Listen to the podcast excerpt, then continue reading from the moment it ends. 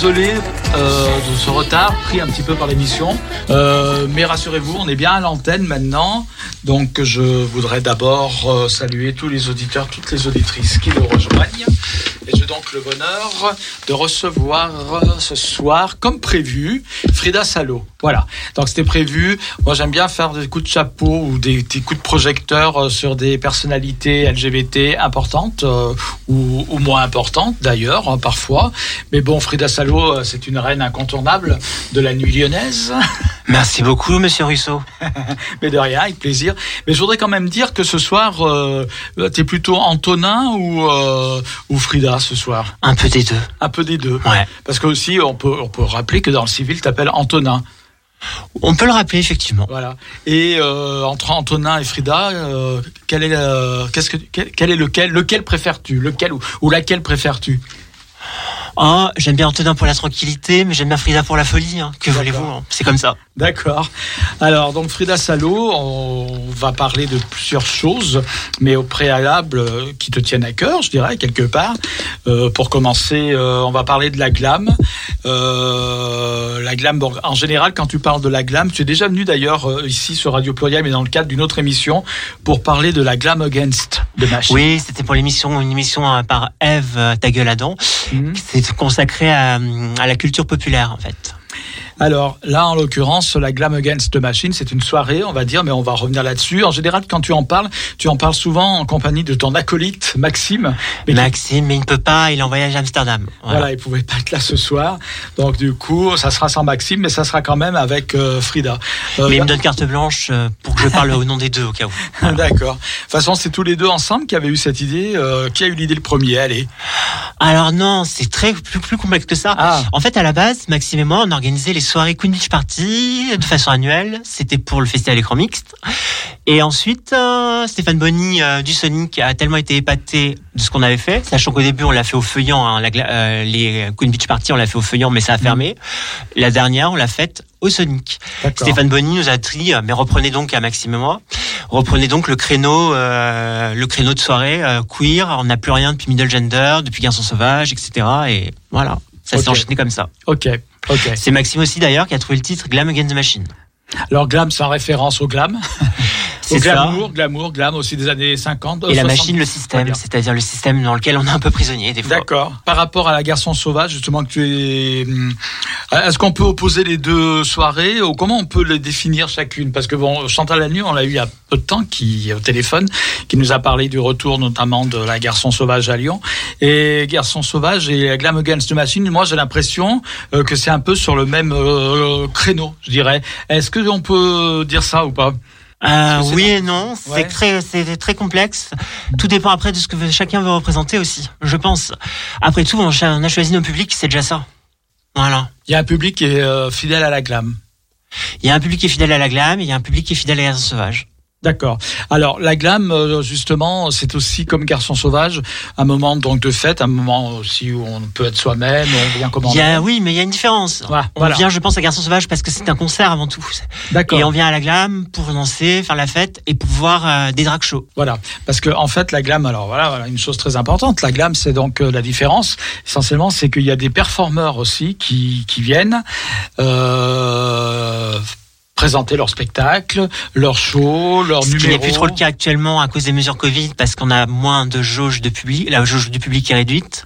Et donc on est un peu, voilà, on peut pas faire produire de drag show parce qu'on saura que les recettes d'entrée seront très minimes. Ouais, Et on veut pas non plus faire œuvrer bénévolement les artistes. D'accord.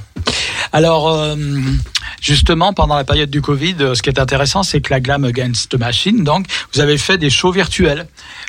C'est vrai, que j'ai organisé et là je pouvais en fait euh, faire une, euh, je pouvais faire ça à l'échelle nationale, mais aussi à l'échelle, voire d'autres pays aussi, la Belgique, Bruxelles, la Suisse, Genève avec la reine Greta Gratos, ou Ouais. encore même le, le Canada avec les Kings du Québec. Voilà.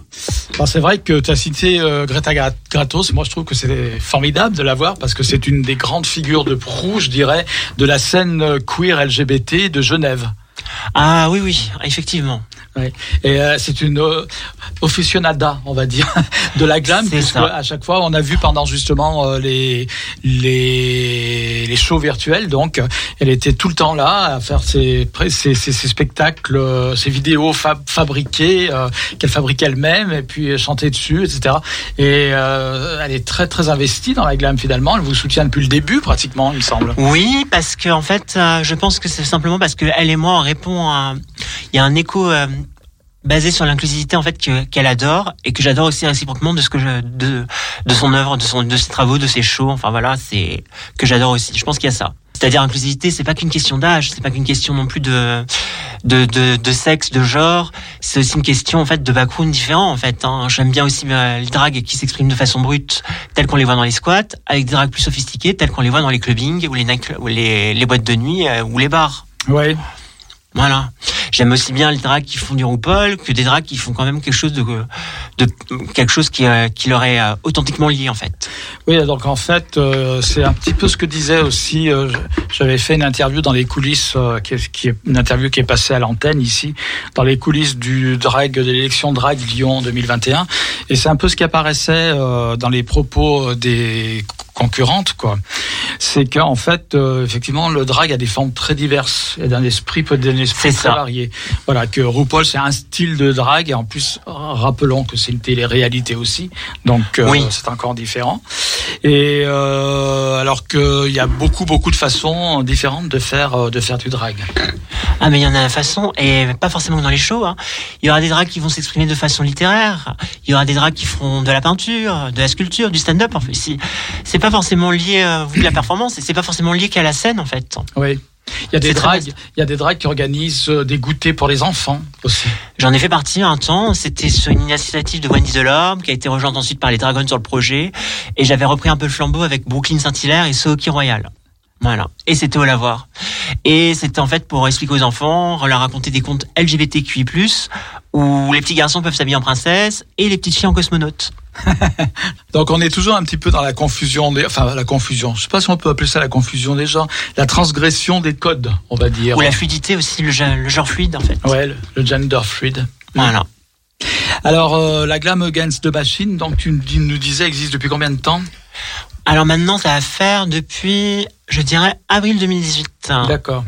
Et quand ça se passe en, comment dire, en, en live, je dirais, je suis en train de perdre ma voix. Quand ça se déroule en live, euh, ça se passe au Sonic habituellement, il me semble.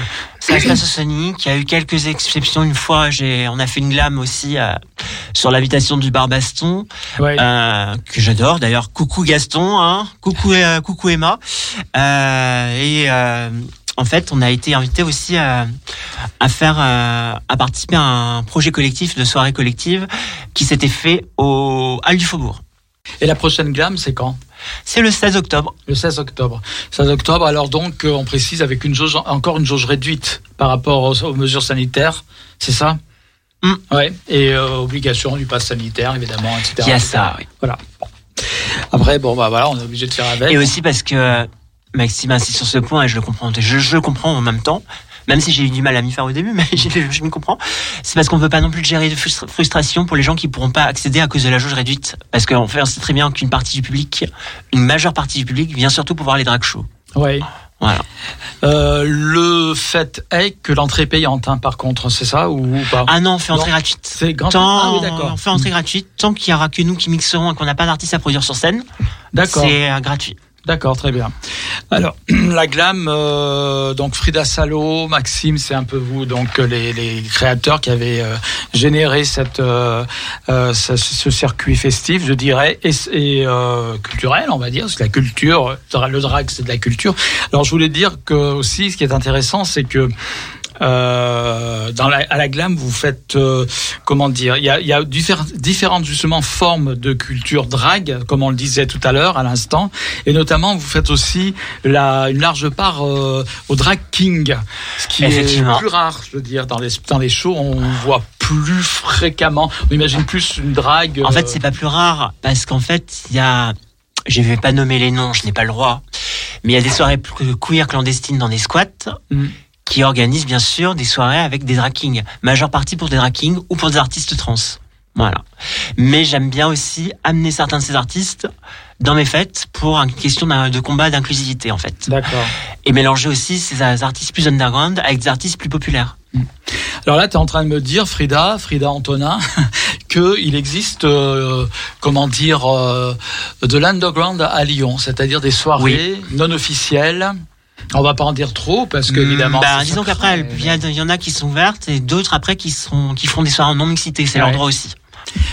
Alors, euh, intéressant à savoir parce que éventuellement, ça serait, ça vaudrait le coup de faire une émission là-dessus. Hein. Moi, tout ce qui est un peu underground, moi j'aime bien en plus. Et puis c'est vrai que euh, c'est peut-être un monde qu'on n'imagine pas souvent, Non, mais parce que je pense aussi que y compris dans des émissions comme la ça rejoint la perspective de se définir queer. Je pense en fait que euh, ces, ces ces soirées que je ne nommerai pas veulent rester queer, Ouais. pur juste, c'est-à-dire rester dans la culture des bars, des des bars euh, et des lieux et des boîtes. mm, euh, des caves, des lieux glauques et miteux, parce que ça vient de là le queer à la base. C'est pour ça qu'on a dit souvent le proverbe anglais pour but queer, pauvre mais queer. Alors, euh, la suite du programme euh, va consister à... Bon, tu as amené euh, de la musique, on écoutera. Alors, on va déjà parler du premier morceau qu'on a entendu juste au début d'émission, qui était un, un morceau, de, tu peux nous présenter l'artiste? Alors le premier morceau que je passe, ça doit être. euh, qu'on a passé, qu'on a entendu au début d'émission. Alors le premier qu'on a entendu, c'était Marie-France. Voilà. Euh, Marie-France, qui est une personne, enfin, que je l'ai pas rencontrée en chair en os, mais je, c'est une idole. Voilà. D'accord. Marie-France, qui est euh, une chanteuse, donc euh, qui a Oui. eu, euh, qui a connu du succès, un succès, un certain succès grand public, on dira dans les années 80. Oui, mais elle a eu une implication aussi. Elle était la mascotte, l'égérie des Gasolines. Gasoline, qui pour moi, c'est même si elle se définit pas queer, sont quand même l'ancêtre, les pionnières en fait d'une façon de penser et de militer telle qu'on la retrouve un peu de nos jours. Je pense un peu à Dragon, à sur Lyon, ou les sœurs de la perpétuelle indulgence. Oui, mais les gasolines, euh, bon, n'étaient pas cuir, mais elles l'étaient quand même, puisque à, cette époque-là, on définissait pas le cuir de la même façon que Il n'y avait pas cette recherche de l'autodéfinition telle qu'on l'a maintenant. C'est Voilà. la société maintenant qui nous impose de nous mettre des étiquettes. Voilà. Après, c'est vrai que le cuir, euh, on l'a souvent dit ici, mais c'est un mot donc anglais euh, dont la sémantique, la signification a beaucoup évolué avec le temps, puisque queer à base, ça veut dire tout ce qui est bizarre, tout ce qui est tordu, tout ce qui est non conforme, on va dire. Et puis à Mhm. une époque, c'était une insulte. euh, Ce qui voulait, c'est une insulte Pour désigner en fait euh, les homos trop efféminés ou les femmes qui ne l'étaient pas assez en fait. Au, euh, au début, c'était même PD. C'est comme fagot. C'était pareil. Oui. Voilà. Ensuite, euh, effectivement, ça a commencé. Le terme a évolué pour prendre un sens plus général, je dirais. Lequel terme, d'ailleurs, après est devenu un peu, pa- parfois, je trouve un peu fourre-tout, parce que on a du mal à Oui. définir vraiment, définir les, les contours exacts, puisque effectivement, il y a le queer politique aussi, et, dans le, et, et comme on le sait, même dans le queer politique, il peut y avoir différentes chapelles, etc. Donc c'est assez compliqué, mais ce que je te proposerais tout à l'heure dans le courant de l'émission, justement, c'est qu'on revienne sur cette définition du queer, de, de- la Oui, définition parce que ça se confond aussi, le queer, ça se confond maintenant aussi avec l'hypersexualisation aussi de certaines Ouais. chanteuses, etc. de nos jours. Ouais, On confond avec ça en fait. ouais. Et donc, La euh, frontière est un peu, devient un peu floue des fois. Voilà, je te poserai des questions justement sur certaines thématiques LGBT queer justement, et ça sera les réponses de Frida Salo justement. Voilà, sur sa, les définitions et les, le, la sensibilité de Frida Salo par rapport à plusieurs sujets, à plusieurs thèmes liés au LGBT. Euh, donc pour revenir à Marie-France, donc elle faisait partie des, ga- des gasolines, etc. etc. Mais euh, c'était aussi quand même, ça a été une des premières stars publiques importantes trans. Oui, même si elle se défendra d'être trans, Ouais. dans la mesure où elle considère en fait qu'une fois qu'on est passé de l'autre côté, pourquoi adopter encore ces étiquettes une fois qu'on est devenu femme En fait, voilà, c'est son droit. Elle fait partie, je le respecte, elle fait partie d'une génération qui elle voulait se fondre dans la masse en quelque sorte, faire illusion. Après. Libre à chacune aussi, euh, libre à chaque personne trans de s'auto-définir comme elle le souhaite. hein. Femme, femme trans, chimère, créature, comme elle le souhaite. Ouais. Alors après, euh, c'est vrai que Marie-France, elle est d'une génération, que la même, d'une génération qui ressemble à celle de Bambi. Bambi, qu'on connaît bien l'émission. Ah, mais elle la connaît très bien. Mhm. C'est Bambi, euh, d'ailleurs, que j'avais rencontré dans le cadre du Festival Mix, qui m'avait parlé de Marie-France, à une époque où Marie-France était une de ses admiratrices. Elle n'était pas encore... euh, elle n'était pas encore, elle avait pas encore sa notoriété, mais elle voulait déjà un autographe. De, elle était la plus grande fan de Marie, de, de, de Bambi. Et on la comprend. Et Bambi, elle aussi, son, euh, son credo, je dirais, c'est d'être une femme, quoi. Elle, elle se présente Oui. comme femme.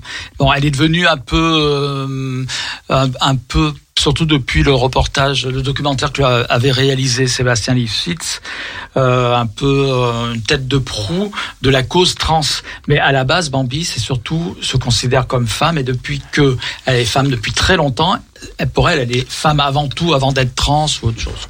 Mais parce que Marie-France aussi, elle est aussi, alors elle est pas liée qu'à la culture euh, dite queer de l'époque, même si ça s'appelait pas comme ça, ni à la, euh, ni à la culture LGBT, on va dire, mais elle appartenait aussi à la culture punk. Elle a accompagné aussi la mouvance punk de la fin des années 70. Oui. Alors, euh, Marie-France, l'intérêt euh, aussi, c'est que lorsque elle a sorti, euh, elle a chanté ce tube là qu'on a entendu, euh, je suis volage. Je ne me quitterai jamais. Je ne me quitterai jamais. Euh, moi, à l'époque, que j'avais entendu, il avait été assez diffusé dans les, il avait dû être classé dans les, dans les charts, dans les parades en France, et puis euh, on l'entendait passer à la radio. Et c'est une époque où on ne savait pas. Enfin, pour moi, c'était une femme. Quoi. Jamais je n'ai pensé à un seul moment que ça pouvait être une femme trans, parce que je connaissais pas son background, comme on dit, hein, euh, en bon français. Donc, du coup, euh, Bah, je pense aussi que c'est pas qu'une question d'être d'être femme trans. Je pense aussi que c'est parce que Marie-France n'a pas, à la différence de Jenny Bellard, une autre égérie euh, de l'époque, ouais. n'a pas de passé transformiste, euh, de passé drag queen, pardon. Mm. Elle a un, un background de transformiste. Voilà. Donc elle faisait faire illusion. Jenny Belair, c'est sa biographie qui le dit actuellement, elle se définit, le titre s'appelle Jenny Belair, une créature. Elle se définit plutôt drag queen en fait. D'accord. Alors, euh, donc voilà pourquoi Marie-France, en tout cas, tu tenais, à, puisque tu as fait la programmation, chaque, euh, chaque titre a son importance. Je suppose que c'est Frida qui a choisi, avec ses petites mimines, ces, ces titres euh, voilà, à présenter à l'émission et tous ont une, une valeur pour elle, je suppose. Donc Marie-France, euh, on a bien compris, tu es, tu es, tu es un fan de Marie-France, enfin Frida Salo. et Dans l'ensemble, je suis un fan de beaucoup d'égéries d'artistes des années euh, 70-80. D'accord. Pour moi les meilleures années. D'accord, ok. Alors on, on reviendra dessus euh, là-dessus aussi, puisque du coup tu lances un peu les thèmes qu'on va aborder par la suite. Euh, on va parler du queer, on va parler des années 80 aussi. Et mais avant de venir à tout cela, figure-toi, euh, mon cher Antonin et ma chère euh, Frida, figurez-vous, je vous, vous, voyez, vous êtes deux finalement. Euh, je vais- préparé un portrait chinois. D'accord D'accord. voilà. Alors, ce que j'ai fait, j'ai fait un petit mélange portrait chinois et euh, questionnaire de Proust. D'accord. Voilà, j'ai mélangé un peu les deux.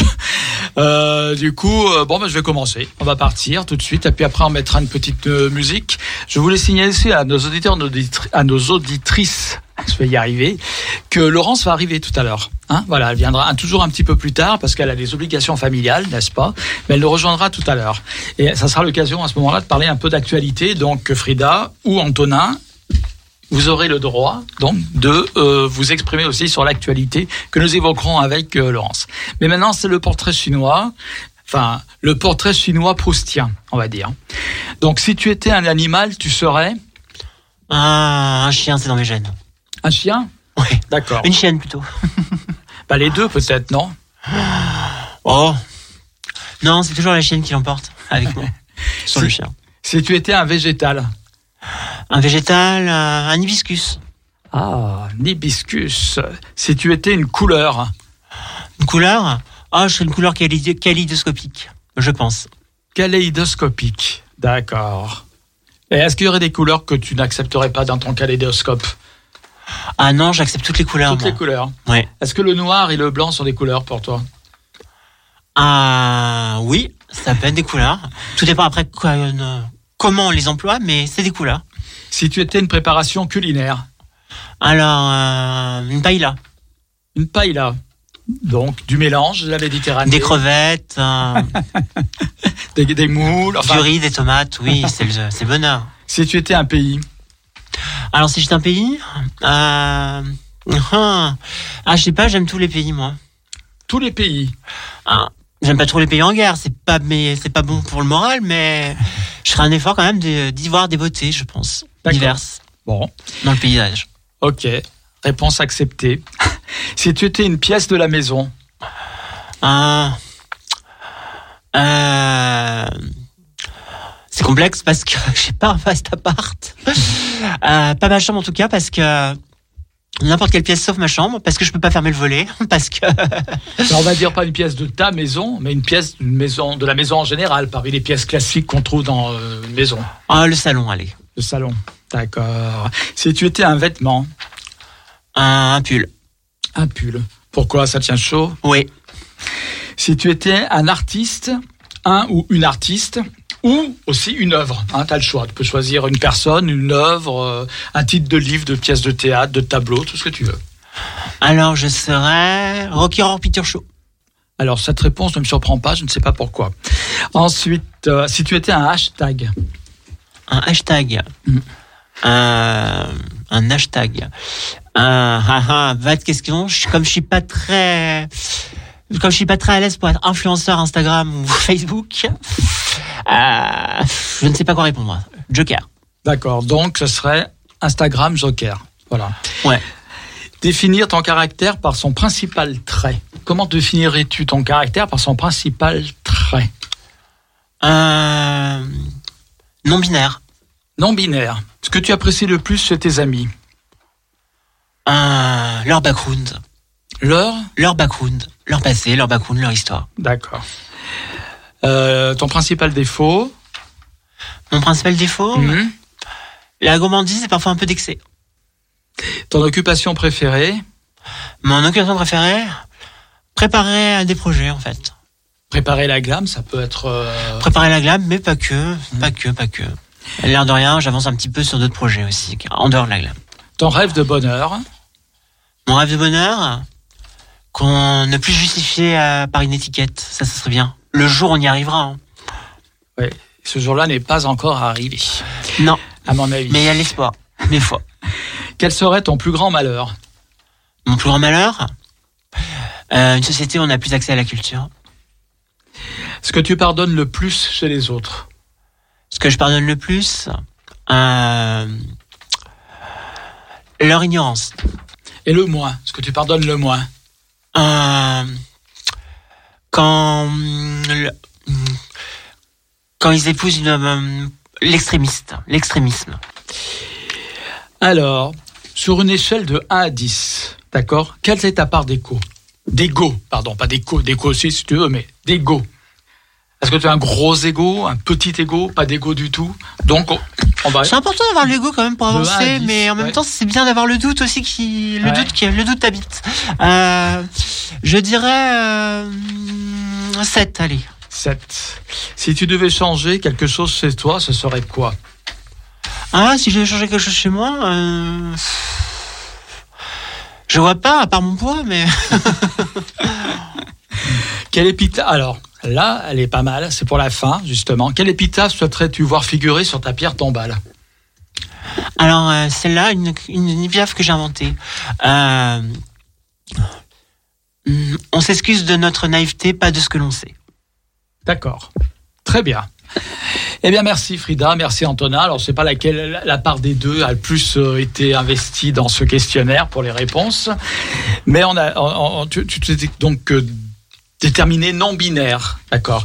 Alors justement, tout à l'heure, on, on reviendra aussi sur euh, la non binarité. Je trouve que c'est un, débat intéressant et qui a beaucoup évolué euh, depuis euh, quelques années d'ailleurs. On va revenir un petit peu sur. Alors, je regrette que hum, Laurent soit pas encore là parce que elle, elle aime beaucoup les années 80, je pense, comme moi. Alors, hum, moi, j'étais immergé dans les années 80 parce que c'était l'époque de mon adolescence, et Bernard aussi était immergé, mais c'était au-delà de son adolescence. Bernard, t'as t'as connu toutes les époques finalement. Oh bah oui, du... Peut-être pas le disque, le cylindre de cire. euh, si, est- si, si, si, Ah, si, si. Même les, comment, les répondeurs téléphoniques avec un cylindre comme ça. J'en ai réparé un une fois dans ma carrière. Je ne savais même pas que ça existait. Si, si, si, si, si, si. D'accord. Alors, les, les, les- les 78 lourds, euh, les grosses galettes, là, euh, qu'on remontait à manivelle, là. D'accord. Eh oui, eh ben, moi j'en ai vu, mais dans les musées, tu vois. Oui, j'en ai oui. jamais vu en vrai. hein. J'avais un oncle qui avait ça. Ouais. ok. Donc c'est vrai que hum, donc Frida euh, est fan des années 80. Mais moi ce que je propose euh, maintenant c'est de faire une petite coupure musicale et tu vas nous présenter le prochain morceau que tu as choisi donc du coup. Eh bien, il s'agit d'un morceau de, de Mikado, un duo pop, électropop euh, des années 80, justement. Euh, Pascal Borel et Serge Serginski. Euh, ce qui s'appelle L'exotisme. Eh ben allons-y. Et, euh, J'étais pas très fan dans les années 80, et je suis plus fan des années 80 maintenant. C'est vrai? Oui. L'exotisme. Allons-y pour l'exotisme. Soyons exotiques.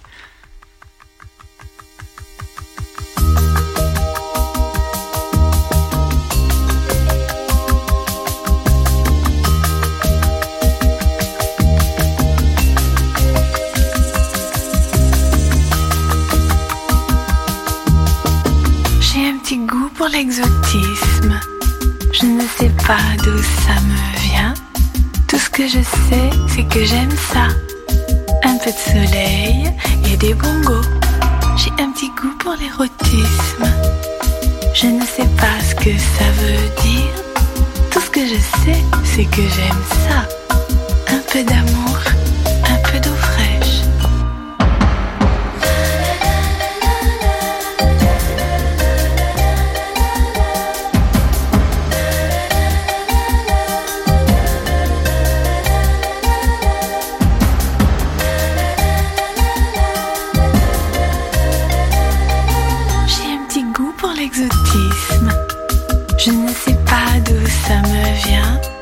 Tout ce que je sais, c'est que j'aime ça.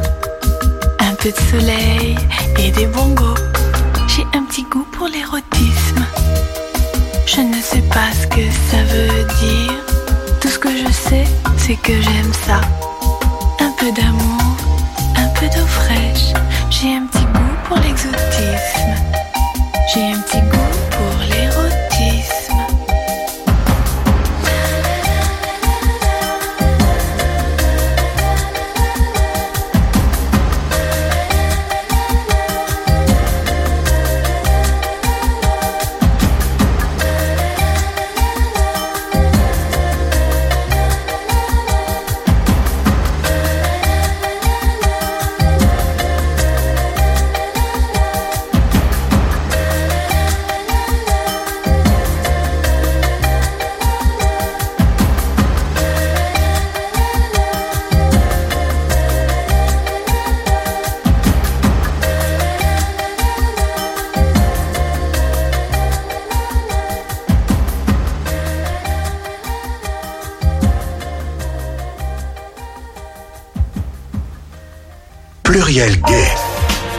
L'émission Gay de Radio Pluriel vous donne rendez-vous chaque mercredi De Radio Pluriel, je te donne rendez-vous chaque mercredi. Je vais couper la sifflette au jingle.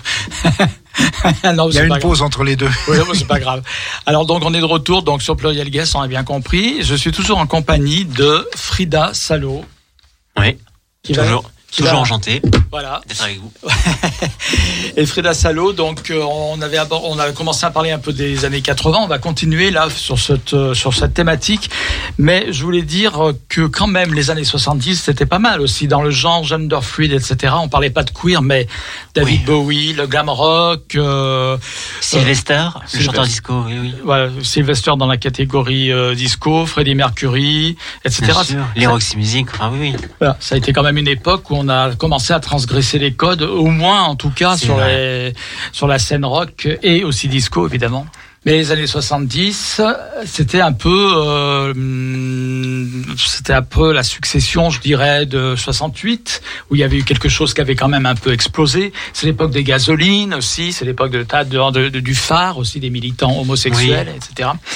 Puis les années 80, on est arrivé à une certaine maturité, je dirais, des années 68, avant que ça se dégonfle. Parce que pour moi, après, euh, le- les acquis, entre guillemets, pour certains, c'est pas des acquis, mais bon, euh, de- des années 68, on plutôt marque une espèce de recul Je pense que, en fait, la deuxième moitié des années 80 a confondu l'individualisme avec l'opportunisme aussi. Je D'accord. pense qu'il y a eu ça, en fait, qui s'est confondu. Oui. Alors c'est vrai que les années 80, je suis d'accord avec ce que tu dis euh, parce que ça a été une, une époque un peu ambiguë finalement, euh, particulièrement en France, parce que au Royaume-Uni, je dirais depuis la fin des années 70, il y avait une politique par exemple extrêmement claire avec la politique de Thatcher, qui était le tout libéralisme, donc l'individualisme, la réussite personnelle, le désengagement de l'État, etc. Euh, alors qu'en France, nous, en 81, comme tout le monde s'en rappelle, on a eu François Mitterrand, qui était à gauche. Voilà. Enfin, en tout cas, qui a été élu sur un programme de gauche, on va dire. Oui, parce que c'était plutôt un mec de droite quand même. Voilà. Alors c'est vrai que jusqu'en 83, il y a eu beaucoup d'avancées à ce moment-là, sur le plan sociétal en tout cas. Euh, la ce qu'on appelle entre guillemets la dépénalisation de l'homosexualité. Bon, on reviendra pas sur le terme dépénalisation. Et puis même, il faut savoir aussi que les chanteurs contestataires des années 70, du moins dans le paysage français, je parle par exemple de Léo Ferré, Catherine Ribeiro, par exemple, euh, on considérait qu'ils n'avaient plus rien à dire dans les années 80. C'est pour ça qu'on leur donnait plus vraiment euh, d'antenne radio ou d'écoute. Il fallait vraiment aller au fait de l'humanité pour aller les voir, mais on leur donnait plus, euh, on les médiatisait plus parce qu'en fin de compte, on considérait que la gauche était au pouvoir, donc on avait réussi. Ouais. Simplement, ils auraient eu encore quelque chose à dire parce que euh, l'individualisme qui se transformait en, arrogance, en opportunisme. Oui, parce que c'est un peu les syndicats, ce qui a été le cas des syndicats au début des années 80, enfin à l'élection de Mitterrand, qui disait finalement, on, a, est arrivé au pouvoir, entre guillemets, tout le monde a cru que la gauche était arrivée au pouvoir, et les syndicats ont dit on va se calmer, euh, il n'y a pas eu de mouvement de grève, il n'y a pas eu beaucoup de... Il a fallu attendre le virement, le revirement de 83, où d'un seul coup on nous a dit non mais une politique de gauche c'est pas possible, c'est pas viable, et où euh, on a basculé un petit peu vers, on va dire, une, sorte, une forme de social-démocratie. Voilà, là où les gens attendaient la gauche, ils ont découvert euh, un parti euh, de centre-gauche, voire de centre-droit selon les époques. C'était la- l'arrivée du, du, du, comment, du, du fric. Hein. Voilà. Alors, et ce qui est symbolique justement de cette arrivée du fric sous l'ère Mitterrand, ce qui est paradoxal dans un gouvernement de gauche, c'est justement euh, bah, celui qui vient de décéder. Là, c'est Bernard Tapie. François Mitterrand avait une fascination pour un gars comme Bernard Tapie, qui est, symbolise, qui est le symbole même de l'arrivisme, de l'indé- enfin peut-être c'est un peu péjoratif arrivisme, mais il était quand même un peu arriviste, de l'individualisme, de la réussite personnelle, euh, quoi qu'il en coûte dans ce cas-là aussi, mais c'était dans un autre sens que celui qu'on entend maintenant.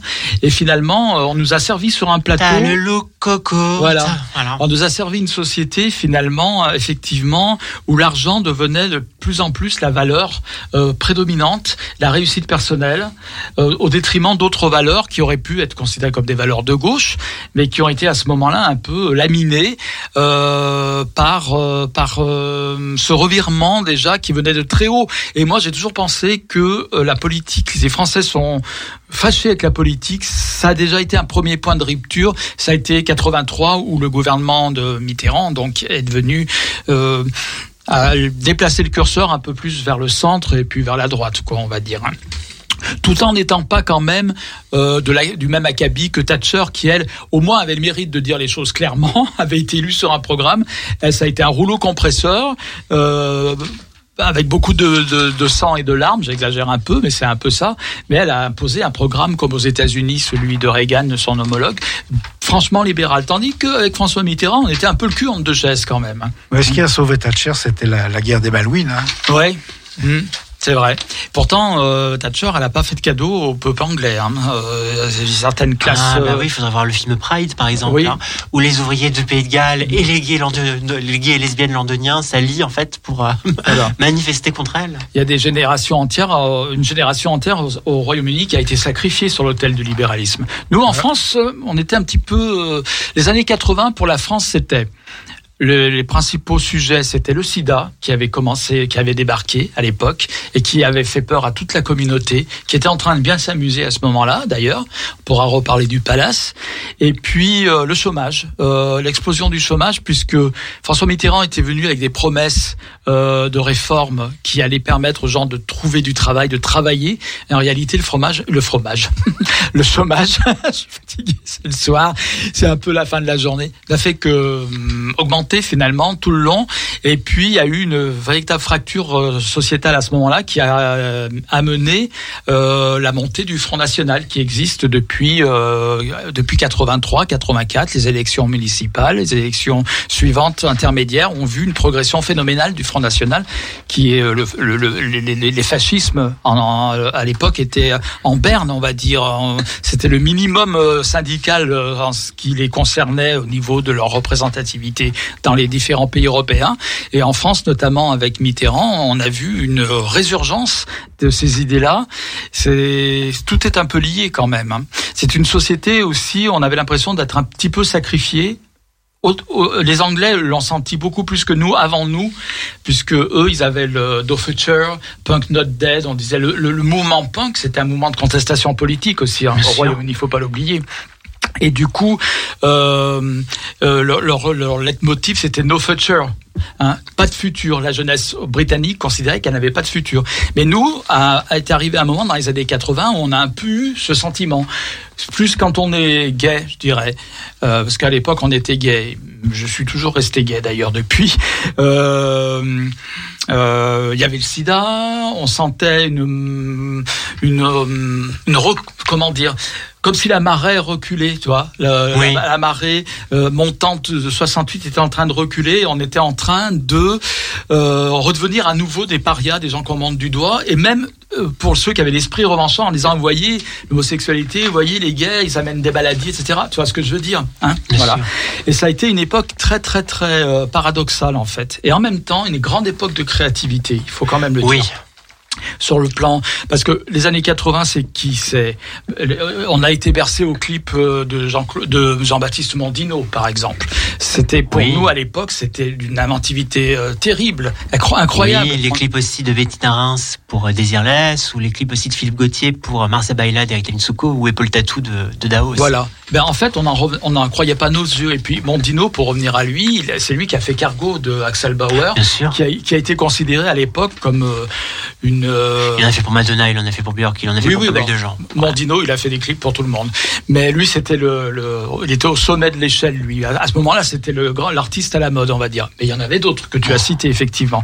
Et Mondino, avec le cargo d'Axel Bauer, par exemple, c'était euh, un peu mettre sur la scène publique euh, un aspect queer, finalement. Bien sûr. Des choses, même si on dénominait pas, euh, ce, on n'appelait pas ça comme ça, d'inspiration un peu querelle, euh, euh, de Fassbinder, etc., mais qui mettait en image la virilité queer, on va dire. Moi, j'appelle Oui, ça forme je de- pensais aussi au dessin pornographique Tom of Finland.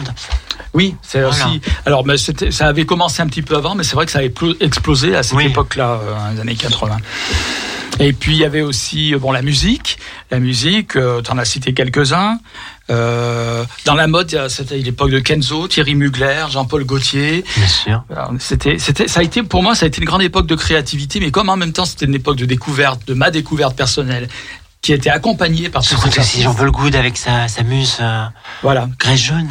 Voilà, avec Grace Jones, etc. Et puis il y avait euh, à Paris le Palace. Le Palace, je sais que tu es un grand fan de cette discothèque. Ah Le oui, Palace, qui n'existe plus c'est maintenant. vrai. Et qui n'a pas été finalement, euh, qui n'a pas duré très longtemps. Hein. C'est la fin des années 70. Je crois qu'elle a ouvert, enfin MAR, Fabrice MAR l'avait ouvert en 78. Oui, mais enfin, elle a duré, hein, parce qu'il y a plusieurs périodes. Il y a une période avant Fabrice et Maher et une période après. Mais parce qu'il y a eu un âge d'or aussi, puis après un âge gris, puis un âge d'argent. Enfin voilà, c'est. Mais c'est vrai, là, le sida a fait beaucoup de dégâts. Le sida et l'individualisme transformé en opportunisme, a fait beaucoup de dégâts à la- vers la fin des années 80 pour, pour ce lieu. Voilà. Mais euh, Ça a été victime de son succès aussi. C'est pour ça qu'ils ont créé un cercle VIP alors que ça n'existait pas avant. ouais. Au bout d'un moment, quand il y avait tout le monde qui voulait y aller, en fait. Ouais. Mais en fait, le palace, euh, il faut rappeler que l'âge d'or du palace, c'est Fabrice Emaer quand même qui l'a impulsé. Fabrice. Emaer qui était euh, propriétaire de nombreuses déjà euh, de nombreux établissements euh, gays, on disait à l'époque, euh, dont, dont le 7, le fameux 7 qui se trouvait rue Sainte-Anne que Bernard connaît bien, parce que c'est un Parisien, notre Bernard. Et lui, le, le palace qui a été formidable comme aventure, c'est qu'en fait, il, il s'est inspiré du Studio 54 à New York. Bien sûr. Ouais, c'est ce que j'allais dire. Voilà. Bah, par exemple, dans la légende du palace, ils ont fusé l'entrée une fois, euh, je crois, à Dalida ou Sheila. Comme le CE54 aussi, son jour d'ouverture, euh, le- l'heure du jour d'ouverture d'ailleurs des deux lieux, comme le CE54 a refusé Cher, Ouais. la chanteuse Cher, a aussi euh, d'en- d'entrer parce que on dit que c'est un lieu VIP, le palace a tort, mais c'était pas un lieu VIP, c'était simplement un lieu où se mélangeaient des bohèmes, des artistes bohèmes, mélangés avec euh, des personnalités. Mais c'était le but, c'était de créer une utopie. Hein. C'était pas une boîte vulgairement VIP telle qu'on en verrait de jour dans les gazettes de vos galas ou voici. Ouais. Voilà. Le palace avait aussi le mérite, c'était un ancien théâtre, donc c'était, euh, il y avait une très très grande surface. Et euh, Fabrice Améher avait mis les petits plats dans les grands, puisqu'il y avait des jeux de lumière qui étaient uniques à Paris à l'époque, les fameux lasers du palace, etc. Des décors somptueux. Hein, on se- euh, une année, ils avaient fait un décor égyptienne avec des statues égyptiennes, tout ça. C'était passé à télé parce que pour le 1er janvier, il y avait eu Imouz Rouzi qui avait présenté un jour de l'an euh, télévisé en direct du palace. Le palace était devenu quand même, enfin à mon avis, avec le marquis à Londres, je pourrais difficilement citer d'autres, après je les connais pas toutes, certainement la plus grande euh, discothèque européenne, je pense. On pouvait parler de discothèque européenne et même internationale, comme le Studio 54, parce que au Palace, à une époque, vous y alliez. Vous avez la chance de pouvoir y rentrer parce qu'il fallait quand même y rentrer. Voilà.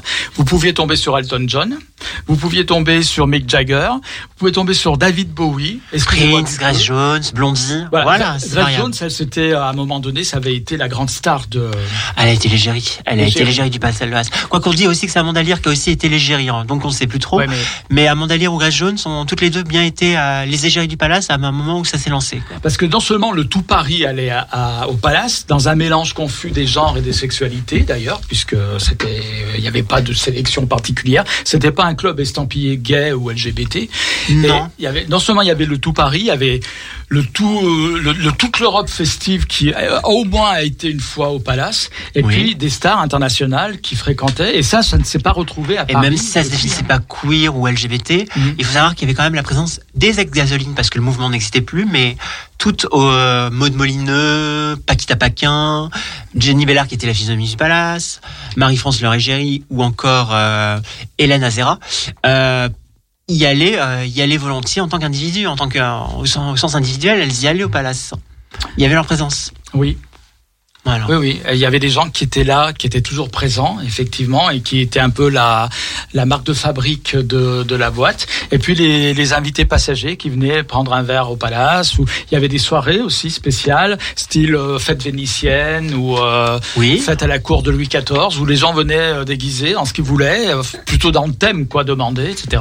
Bien sûr. Et puis, il y a une chose qu'il ne faut pas oublier, c'est que le palace était aussi une salle de concert rock. Ah oui. Et c'est grâce au Palace que sont venus en France des gens comme les B-52s, par exemple les Américains, qui ont été beaucoup, qui étaient très peu connus à l'époque, surtout en Europe.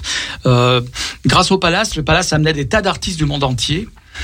Euh, qui ensuite étaient connus sur la scène française alors qu'ils ne l'étaient pas jusque-là et souvent bénéficié même d'imports après, etc., de disques importés, etc., que j'allais commander à mon disquaire parce qu'on suivait l'actualité du Palace et on se disait ah, il y a telle et telle personne. Alors il y avait Simple Minds, ah ouais ça qu'est-ce que c'est Simple Minds? On allait voir le disquaire, on disait tu peux nous nous commander le, disque? Parfois c'était en import parce qu'il n'était pas, il faisait, faisait venir de l'étranger. Le Palace c'était vraiment l'alpha et l'oméga un petit peu euh, des années 80 et pourtant ça a été une période très brève, la grande époque du Palace jusqu'en de 78 à 83 je crois. C'est ce qu'on appelle l'âge d'or en fait de 70 Mhm. à 83. Mais après, ça a encore existé le palace hein, jusqu'à jusqu'aux années 90. Mais, Ouais, mais c'était devenu- plus pareil. C'était plus pareil. C'est simplement qu'il y a eu un no man's land culturel et la montée du sida aussi. Voilà. Mhm. Voilà, mais c'était plus pareil. Euh, c'est pour ça que je n'estime pas trop les années 90 moi-même. Euh, c'est parce que c'était, euh, même s'il y a eu de bons artistes musicaux, je, je parle de Björk évidemment, Nirvana, etc. Euh, Moi, Les années 90 n'étaient Niagara chez les Français. Moi, j'aimais beaucoup Niagara. Les années 90 par rapport aux années 60, 70 et 80, c'est plus vraiment une décennie du look en fait, les années 90. Donc ça ne, c'était moins facile, je pense, d'instaurer un mood à partir des années 90. C'est vrai que les années 80, tu fais bien aussi de parler du look, parce que c'était très important. On avait tous des looks Oui. qui étaient en référence à euh, nos goûts musicaux, etc. Moi, par exemple, j'étais New Wave, tu vois. Moi, j'étais The Cure, etc. Plutôt pop britannique, New Wave, etc. Euh, à l'époque, j'avais plus de cheveux, donc j'avais des grands cheveux. Et puis, à l'époque, la New Wave aussi, dans les années 80, joue aussi sur euh, sur les codes, puisque moi, je me souviens, euh, le chanteur Robert Smith des Cure mettait du rouge à lèvres sur scène, se maquillait les yeux, mettait du mascara, etc. Donc, c'était encore très très dans la New Wave, très très euh, dans la culture euh, pop rock à l'époque euh, de la- transgression, quoi. Et hum, du coup, je sais plus ce que je voulais dire, mais c'est pas grave. Mais c'est vrai, si le look, c'est très important. Il y avait le look punk, c'est le plus contestataire, je dirais, qui a, qui a eu une certaine. Je veux dire, c'est- c'est- on allait vraiment à Londres, on voyait vraiment dans la rue des looks extraordinaires. C'était la capitale la plus excentrique d'Europe, Londres. Mais en Paris ou dans les aux Halles, par exemple, dans des endroits très branchés, et même à Lyon, on avait Ou souvent- Berlin aussi, le Berlin, Berlin. des années 70-80 aussi, voilà, c'était très punk. voilà, ouais, ouais. Et euh, voilà, c'était très effectivement. Chaque chapelle, je dirais, avait son propre look, se reconnaissait à travers des vêtements, des habits, des coiffures, etc. Et c'est vrai que les années 90, ça commençait un peu à lisser. Et les années 90, moi, il y a personne qui me vient vraiment. Alors, il y en a beaucoup qui vont parler des groupes rock euh, euh, comme euh, c'est difficile, Oasis, tout ça. Mais moi, ça m'a beaucoup moins touché que ce qui s'est passé dans les Disons qu'il y avait 80. moins de clivage, de mélange d'atomes crochus entre la variété et le rock, comme Ouais. ça a pu l'être dans les années 70-80. Là, oui. Mais années 90, il fallait à ce moment-là tout sectarier, tout, tout rendre sectaire, tout, tout mettre dans des tiroirs en fait. À Lyon, on n'était pas en reste quand même, parce que c'est vrai qu'à l'époque, le Palace, Paris, c'était l'alpha et l'oméga de tout ce qui se passait en France. Mais euh, Lyon, quand même, a eu, à l'époque des années 80, euh, avait le, comment dire, euh, l'idée était que Lyon avait une scène rock très importante. Oui. Voilà, ce qui n'était pas faux d'ailleurs. Star Shooter, Graciane Voilà. Michel, Marie et les garçons, l'affaire Louis. Trio, Rachita et carte de séjour, Voilà, tu les as tous cités ou presque. T'as oublié Factory, mais qui a peut-être une carrière un peu moins ou le importante. duo Synth Pop synthétique 2. Voilà. Pourquoi je cite Factory? Parce que Yves Matra, le chanteur, c'est un copain. Mais c'était très bien Factory. Hein. C'est quel- c'est un groupe qui aurait pu, qui aurait dû avoir beaucoup plus de succès euh, à l'époque euh, qu'il n'en a eu. Et il y avait aussi des émissions de télé qui étaient. On avait les enfants du rock. On avait plein d'émissions qui étaient super Megahertz, intéressantes. Menval. Voilà. Alors j'allais en parler parce que Megahertz, Alain Manval, c'était le plus euh, le plus proche de ce qu'on pourrait parler appeler queer. Je pense. Euh, oui, effectivement. Parce qu'il a mis en évidence euh, les punks, il a mis en évidence aussi Marie-France, par exemple, il a mis en évidence pas mal de chanteurs. Il était très lié aux underground, en fait. Ouais. C'était pas que queer, c'était vraiment parce qu'il était lié aux, à rendre, en fait, il voulait euh, vraiment contribuer à rendre visibles les minorités. Puis il avait lui-même avait euh, avait un look, un- une façon de présenter qui était c'était pas Antoine de Caunes quoi, c'était pas Manval, c'était pas euh, c'était enfin c'était pas Manval, si c'était Manval justement, c'était pas tous les autres euh, qu'on pouvait voir à l'époque dans les émissions très intéressantes celles de rock, l'émission Megahertz Alain Manval avait quand même d'ailleurs Factory était passé aussi, j'ai vu ça il y a pas longtemps euh, en archive vidéo. Euh, Alain Manval c'était c'était un petit peu à part façon de présenter, sa façon de voir les choses, sa façon même d'évoluer devant la caméra, tout ça c'était très très différent, même son physique, tout était très c'était très très typé je trouve en Je pense qu'il y avait plus de liberté aussi à l'époque sur Ouais. la, à, la télé du moins, et même à la radio aussi dans une mesure. Il y avait plus de liberté de chroniquer euh, que- comparé à maintenant, en fait. ouais. Où il faut quand même surveiller à chaque fois son langage, en fait. C'est ce que je disais finalement, il y a eu une sorte de reflux. La tonalité, le langage, en fait. Oui. Voilà. Puis il y a eu un reflux à partir des années 90, effectivement. Je trouve que ce qui est assez marquant. Et comment ça se fait? Tiens, est-ce que Frida a une idée là-dessus? Comment ça se fait que finalement on est passé à une certaine époque où, où tout semblait permis, parfois dans, dans le meilleur, mais aussi dans le pire, il faut quand même le reconnaître. Soudain, une époque beaucoup plus lisse, beaucoup plus lissée, jusqu'à arriver à notre époque où effectivement euh, euh, chaque euh, parole pratiquement est scrutée, analysée et détournée parfois. Je me pose bien la question, mais Mm. ça m'empêche pas de lutter contre ça. Mais je n'aurai pas la réponse. Ce serait trop long, je pense. Très bien. Donc je voudrais signaler que Laurence vient d'arriver. Euh, il reste. Tu veux mettre une petite chanson pendant que Laurence s'installe? Hein voilà, ben voilà, on va faire Laurence d'arrivée. Laurence, bienvenue dans notre émission. Euh, donc je sais pas, on va passer encore un titre amené par Frida. Euh, je Qui sais pas. s'appelle Dyslexique par la chanteuse Buzy. Ah, on pourra en parler après. Buzzy, Laurence, tu connais C'était super ça. Bon voilà, Buzzy, dyslexique. Tac, tac. On va en parler un petit peu, tiens, de Buzzy, parce que moi j'aimais bien ça. C'est à l'époque. Pluriel, pluriel, pluriel, pluriel, pluriel.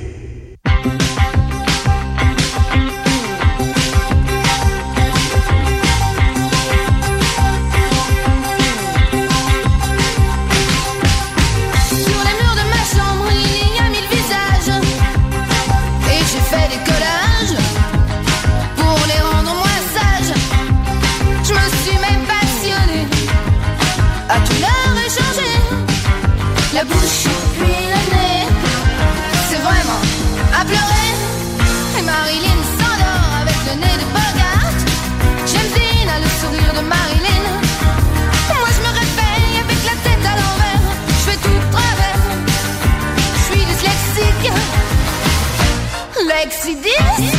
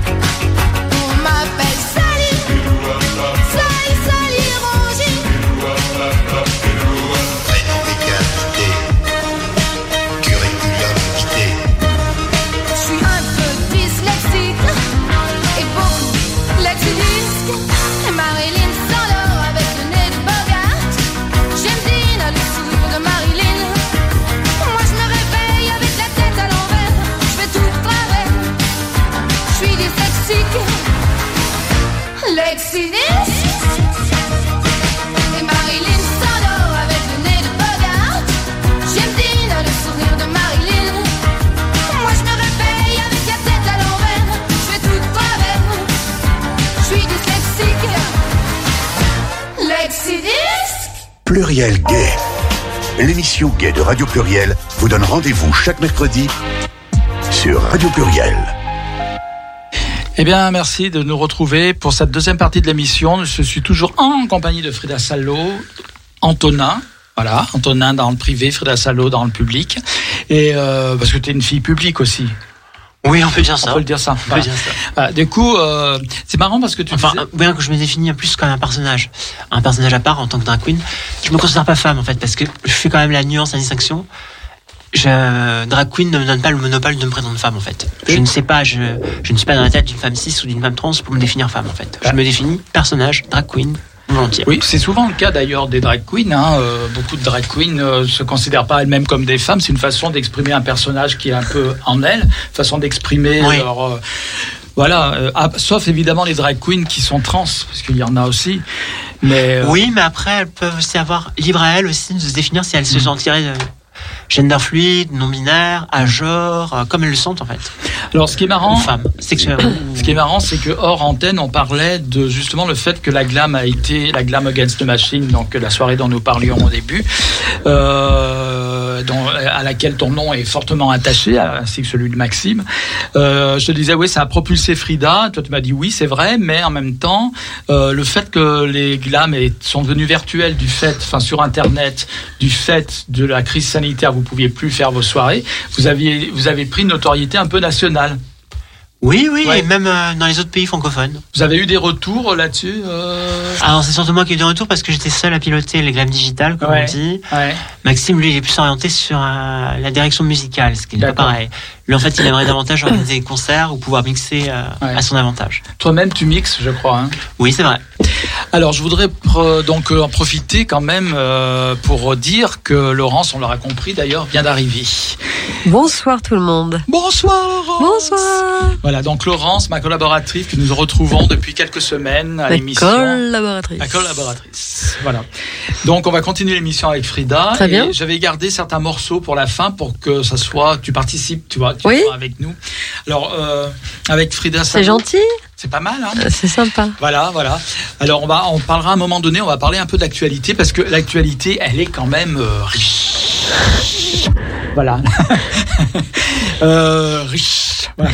Et mais aussi, je voulais que Frida Salo, je, déjà, je lui ai déjà tiré le portrait. Un portrait chinois, euh, questionnaire de Proust façon. Donc euh, les auditeurs, auditrices ont pu commencer à, à connaître un petit peu grâce à ça la personnalité de Frida. Mais là, je voudrais que Frida nous donne, nous parle un peu de sa propre philosophie. Oui. Peut-être nous livre certains des secrets. Certains secrets. Est-ce que tu as des secrets, Frida, d'abord? Frida n'a pas de secret. Antonin a des secrets, mais moi, j'ai Ah. pas vraiment. Voilà. Voilà, tu as compris, Frida, c'est Antonin aussi. Oui. Alors, parfois, on est sur Antonin, parfois sur Frida. D'accord. Mais là, il n'est pas en tenue de Frida aussi, donc c'est plus difficile. Mais tu as vu, les, les... il faut aller voir. Bah non, ça ne se voit pas à la radio. Voilà. Frida, Frida, voilà. Alors, là, c'est des photos, toi, sur Internet, mais non, à la radio, c'est vrai que c'est plus difficile. Mais pour imaginer, tu vois, euh, que, euh, Frida, c'est un peu ça. Ouais, ouais, ouais, ouais, je vois, ouais. Ouais, tu vois parfaitement. Ouais, ouais. Donc j'incite les gens à taper Frida Salo finalement sur Oui. internet hein, pour voir toutes les photos. Mais on a alors on va parler là un petit peu de sujets que euh, Frida a déjà évoqué en début d'émission euh, et que je voulais évoquer avec euh, avec elle lui avec euh, lui elle elle lui je sais plus comment on dit. Voilà. Donc on a parlé du palace avant que tu arrives. Ouais. Voilà, le palace, euh, parce que Frida est aussi fan des années 80, donc on en a profité, Ouais. profité pour parler des années 80. Et on a parlé, on, je veux dire d'ailleurs, je voulais dire deux mots de Buzzy, parce qu'il a fait toute la programmation musicale. Super. Et donc Buzzy, moi c'était une nana que j'aimais beaucoup, une chanteuse qui a fait qui a eu pas mal de succès dans les années 80. Elle a fait plusieurs tubes, dont celui qu'on a entendu, dyslexique, mais elle a fait aussi Body Physical, elle a fait Adrian, et elle jouait un petit peu sur les genres aussi quand même, euh, Buzzy. Elle avait le côté meuf, rock. Oui, bonsoir, qu'est-ce qui se passe? C'est Bernard, il me perturbe. Qu'est-ce qu'il y a, je parle pas assez devant le micro Droit dans le micro. Voilà. Bien en face du micro. Bon, ça va comme ça là. Bon, oui, mais moi je regarde mes invités. Alors évidemment, je tourne la tête et le son part. Voilà. Donc euh, oui, Buzzy, c'était un peu la meuf comme ça, euh, euh, rock, un peu dans le Disons style qu'elle a Jo- inventé une posture Jett. de meuf vénère, quoi. Voilà, il le fallait. rock aussi. Hein, oui, rock, en de- cuir. meuf, une posture de rockeuse vénère, en fait. Mhm. Voilà. Ouais. Et ben moi j'aimais bien. Oui. C'était l'époque des jukebox, tu sais, on allait dans les bars, on mettait des pièces, et on mettait souvent du Buzzy. Voilà. Et en plus, elle jouait un peu sur l'ambiguïté dans certaines chansons, puisqu'il y a une chanson qui s'appelait Adriane, on savait pas si elle disait Adriane ou Adriana. Je sais pas si tu la connais cette chanson, tu essaieras d'écouter. Ouais. Adriana, Adriana. Bon, bref, non, je vais pas chanter parce que ça va faire pleuvoir même dans le studio.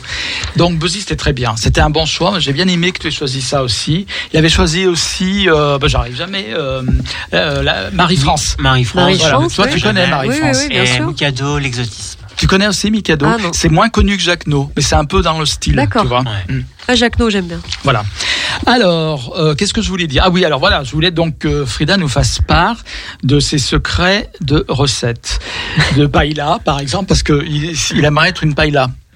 Si t'étais un plat. Est-ce que tu sais faire la paella au moins, Frida? Alors, je suis piètre cuisinière, c'est ça? Bah, je sais pas. Je suis piètre cuisinière. Ah, d'accord. Voilà. Ok. Alors, on va pas parler de cuisine, du coup, on va plutôt parler de certains sujets euh, que, qui t'arrive d'évoquer sur le net, parce que euh, souvent Frida Salo écrit sur le net, Oui. et souvent c'est bien écrit. Hein Moi, j'aime bien ta façon d'écrire. Tu devrais, euh, je pense, t'essayer à la littérature un jour. Alors, euh, on a parlé déjà un petit peu des- euh, de début d'émission d'inclusivité. Alors, c'est vrai que l'inclusivité, c'est un peu le mot à la mode, on va dire. Et comme tout ce qui est mode, on, on met à toutes les sauces finalement. Mais il y a la sauce Frida. La sauce Frida Salo, on revient quand même un peu à la cuisine. Alors parle-nous un peu de ta conception de l'inclusivité. Inclusivité, c'est pouvoir mettre en fait euh, une diversité de, de plusieurs euh, minorités qui sont invisibilisées, avec des gens plus populaires, on va dire, ou plus privilégiés, mais à condition que voilà, on ne soit pas prisonnier de la masculinité toxique ambiante dans beaucoup de fêtes actuelles, ou, ou de l'embourgeoisement aussi des, euh, des, cul- des cultures appropriées. Alors masculinité toxique, j'aime bien le concept. Euh, quelle est ta définition de la masculinité toxique? Euh, masque soit masque, c'est-à-dire euh, ne gérer que par la virilité. Et ça n'existe aussi bien chez les hétéros que chez les homos, hein, je Ouais. vous rassure, je vous assure. C'est oui, oui, mais ça, je- c'est sûr. Il y a une, une, une hyper-virilisation parfois chez certains gays, donc en l'occurrence. Euh, mais bon, après, peut-on juger hein? Après, ça peut être juste une. euh, Ah, une mais je ne juge pas, mais Voilà. qui est une ouverture d'esprit en fait, qui est Voilà. une ouverture d'esprit qu'on apprendre à tous se tolérer. Voilà, parce qu'il est vrai que la- pour moi la masculinité toxique, je sais pas ce que tu en penses, c'est quand même euh, euh, celle qui dans la société nous pourrit la vie. C'est le patriarcat en fait, voilà. Oui. Oui, c'est ça, le patriarcat. Ouais. Après, on peut jouer sur les codes. Bah, toxique, aussi d'une certaine mesure. toxique, ça veut, joue- qui toxique, voilà. ça veut tout dire. Après, on peut jouer sur les codes. La masculinité, c'est comme la féminité, en fait. C'est, on peut jouer sur les genres, quoi. Et hum, je sais plus qui me disait qu'il y avait, il existait une masculinité flamboyante, par exemple, qu'on a tendance à oublier en Oui. citant Elvis Mercury. Oui, certes, ben lui était gay. Alors, on va dire c'est normal. Mais euh, euh, Elvis Presley. Elvis Presley, à la fin de sa carrière, euh, qui, Elvis Presley n'était pas officiellement, en tout cas, ah, mon micro, n'était pas officiellement gay, on est d'accord Oui. Vous vous souvenez des tenues d'Elvis Presley Oui. Les blousons avec des miroirs qui scintillent dans tous les sens, les bagouses à tous les doigts. Ça, c'est de la masculinité flamboyante. Liberace aussi. Alors, Liberace, évidemment, il était gay lui aussi. Mais c'est des formes de, de masculinité flamboyante, je dirais. On peut être masculin et Même en flamboyant. poussant le vice un peu plus loin, Claude François. Oui, par exemple, bah, le disco en général. On peut dire que les, le Liberace, on peut le mettre dans la masculinité flamboyante Qui ça? Claude Liberace? Ah oui, Liberace, oui, oui. Ah ouais? Ah oui, avec ses vestes pailletées, là. Oui, euh, mais- ça. Oui, mais. Tout en restant masculin, je veux dire, il ne se travestissait pas vraiment.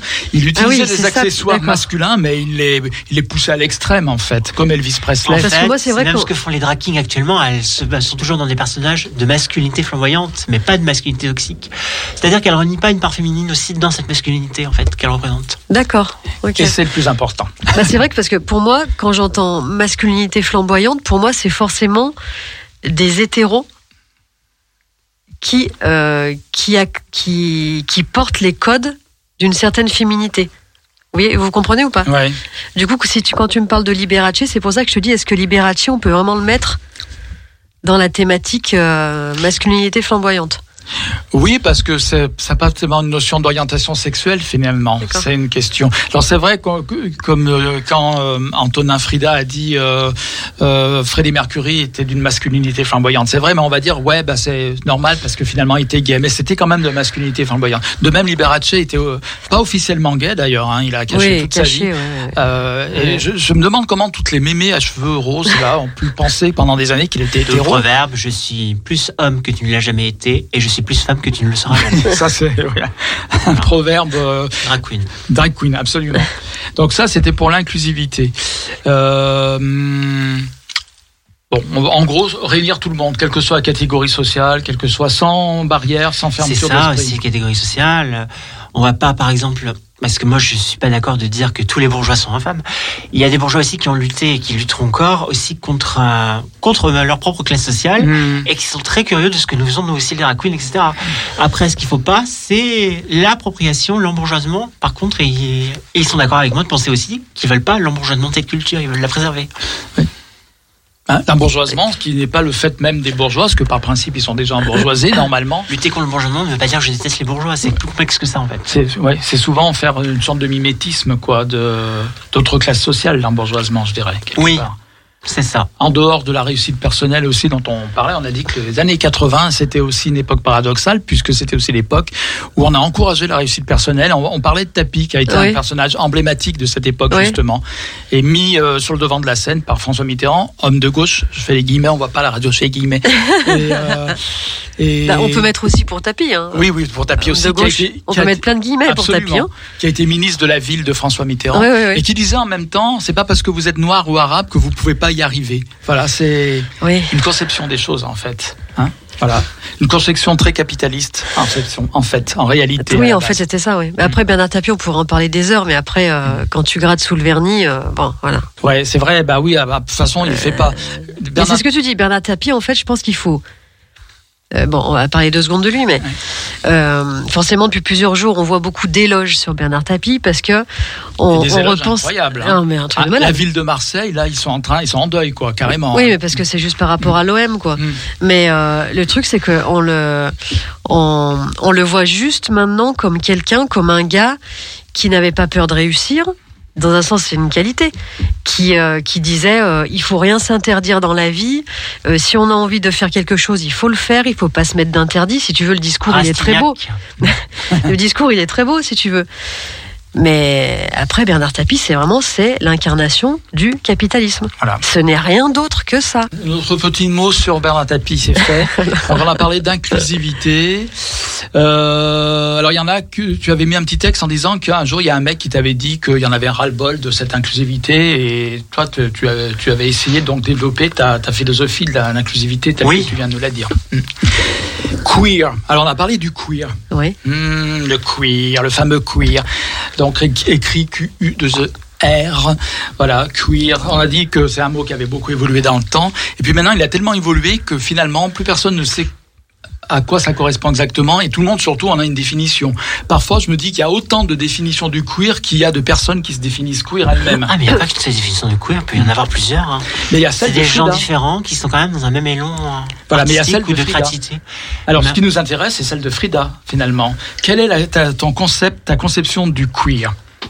Tu as une minute Quelqu'un en 30 fait secondes. qui euh, c'est une philosophie de vie, c'est un- c'est c'est une façon de voir les choses dans la société et de vouloir en fait trouver sa place et simplement de ne pas de, de ne pas s'entacher à- qu'à une seule définition. Je pense qu'en fait qu'on est plus ambigu, plus plus vaste dans nos personnalités en fait. Mm. Queer, euh, tout le monde peut être queer en fait. C'est pas une question Ah mais d'orientation tout le monde peut être queer, hein, je pense. sexuelle ou euh, voilà. C'est pas dans la représentation physique, le queer, c'est une philosophie de vie. C'est pas le sexe, le genre ou l'identité qui fait. euh, Enfin, l'identité si un peu, parce qu'on construit notre identité avec le queer en fait. Hmm, D'accord, mais on peut être hétéro et queer. euh, Ah, je pense qu'il peut exister des hétéros queer. Oui, oui, tout à fait. D'accord. On n'a pas, c'est pas seulement les LGBTQI+ qui ont le monopole de l'inclusivité. Il y en a plusieurs. Très bien. Alors, euh, Le monopole du queer. le Voilà. monopole du queer. Et toi, queer, t'évoques toi Pourquoi euh, Pour toi, Bah, je sais pas. euh, je suis peut-être moins ouverte d'esprit sur le queer. Pour moi, c'est une, c'est une notion, c'est vrai, qui, qui est vaste au final. Je trouve que des fois, on met, c'est un peu une notion fourre-tout. Euh, mais qui peut être intéressante pour les voilà pour les gens qui ont une identité. Pour moi, le queer, c'est quelqu'un qui se revendique n'étant pas comme tout le monde, n'étant pas dans la norme, Hmm. ne voulant pas être dans la norme. Voilà. Il faut Quelle se que soit la en tant que su- queer la aussi de l'aspect commercial qui est euh, approprié du coup euh, qu'on approprie du queer, que le capitalisme approprie du queer, et ainsi que euh, des représentations, euh, comment dire, euh, hypersexualisées qui se confondent, l'hypersexualisation aussi qui se confond maintenant avec le queer. C'est-à-dire. Ah, C'est-à-dire qu'on voit maintenant pas mal de clips de R&B, Rihanna, etc. Ouais. Ça se confond en fait. Il y a une hypersexualisation. Je dirais la même chose aussi sur Mylène Farmer. C'est une hypersexualisation et en fin de compte, on croit que c'est queer alors que ce n'est pas. Voilà. Christine de the Queen est-elle vraiment queer pour moi? Non, pas du tout. D'accord. Et pour quelle raison, justement? Parce que c'était une appropriation commerciale, finalement euh, C'est une appropriation commerciale, Ah c'est oui. bien ça le problème. Ah, Ouais. mais tu vois, pour moi, à la base, euh, Rihanna ou Mylène Farmer, pour moi, c'est pas queer du tout. hmm, Oui, oui. Enfin, Enfin, oui, moi, moi aussi, évidemment, mais... Et pourtant, elles Oh. sont adorées d'un certain point qui vont se dire queer. Mm. Voilà. oui, oui, bien sûr, oui, bien sûr. Mais pour moi, le- ça se discute un petit peu quand même, parce que bon, Voilà. elle a toujours un Oui. peu joué sur une certaine ambiguïté de genre et euh, d'orientation sexuelle aussi, etc. Ouais. En fait, pour moi, le queer, c'est. Euh, euh, je sais pas si le terme va plaire à, à beaucoup de gens, mais pour moi, c'est une notion, en fait, c'est vraiment quelqu'un qui se sent marginal, mais dans le sens positif du terme, et qui tient à le rester. C'est vraiment une revendication comme ça, d'être vraiment euh, en, Alors. en dehors des marges. Alors, est-ce qu'apparemment il y a une définition plus plus étendue Tenir que ça rester, je pense pas que non. C'est parce que c'est la société qui nous impose aussi des fois, qui nous met des Oui, bâtons oui, dans les oui. roues. C'est pas le bon terme. Mais je dirais que queer, euh, c'est quand même euh, être critique face à euh, être un personnage, euh, afficher sa singularité, euh, le fait d'être unique dans une société de plus en plus déshumani- déshumanisée aussi. Voilà. D'accord. Donc voilà, chacun sa vision du queer. Un jour, j'ai dit, j'ai dit aux rébellions, d'ailleurs, euh, le groupe, le- le- l'équipe de rugby euh, euh, gay, gay friendly, LGBT euh, friendly, maintenant, enfin LGBT tout court, du reste, puisqu'ils ont intégré les notions d'inclusivité aussi. Ai dit qu'ils étaient queer à leur manière, parce que voir des, des, des homos, enfin des gens marqués comme homos, euh, faire un sport qui est considéré comme un sport d'ultra viril, d'ultra virilité, je trouve que c'est queer. De même que des femmes qui font du rugby, je trouve que c'est des, des queer aussi à quelque part. Oui, mais après, tout dépend de comment ils se définissent ces personnes aussi. hein. Ouais. Oui, c'est ça. pas, Mais en pas fait, c'est une, une autodéfinition. C'est ça le problème après. Il peut y avoir des des lesbiennes qui se vexeraient qu'on les dise, que- qu'on les dise, qu'on leur dise qu'ils font queer. Comme à l'inverse, il y aurait des hétéros qui seraient enchantés qu'on dise qu'ils sont queer. Enfin Ouais. voilà, je- Mais peut-être que le cuir, ça remplace aussi euh, le mot révolutionnaire maintenant. Avant, on disait, c'est ça. moi, je suis homo, mais je suis aussi révolutionnaire. Je suis révolutionnaire parce que je suis homo, parce que je suis une contradiction pour la société. Ça, c'était le discours des années 70. Voilà. Et donc, le cuir, ça a un peu remplacé ce mot, finalement, révolutionnaire. C'est ça, mais Puis il y a le cuir politique aussi. il y a le queer politique, oui. Je on suis fait aussi par quoi. exemple pas très partisan d'une certaine tendance ultra radicale chez certains queers. Mm.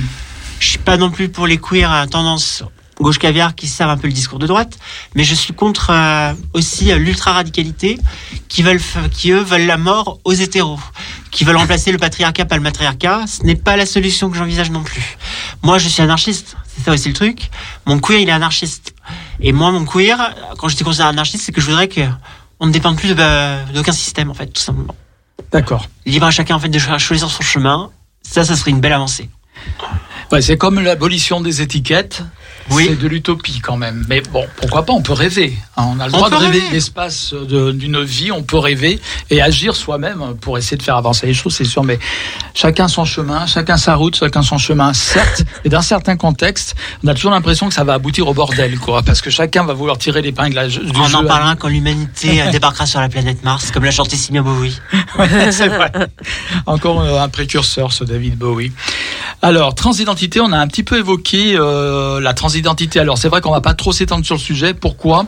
Parce qu'il n'y a pas de personnes trans ici et que seules des personnes trans peuvent s'exprimer là-dessus. On a d'ailleurs une émission, ça s'appelle Transculture, Oui. qui euh, qui aborde très bien les sujets. Nous, c'est pas le sujet, mais on peut quand même avoir une idée sur la transidentité et surtout. Euh, Frida, ce que tu disais par rapport à Marie-France ou à des personnages comme Bambi, qui ne se sont pas revendiqués trans immédiatement, mais femmes. Du moment qu'elles sont devenues des Oui, femmes, oui. elles, elles ont pas, elles n'avaient pas envie. Coccinelle le disait aussi. Elle me disait, mais à l'époque on disait transsexuel, c'était encore pire. Je me disais, mais comment on peut m'appeler transsexuel? Ça veut dire quoi? Ça veut rien dire.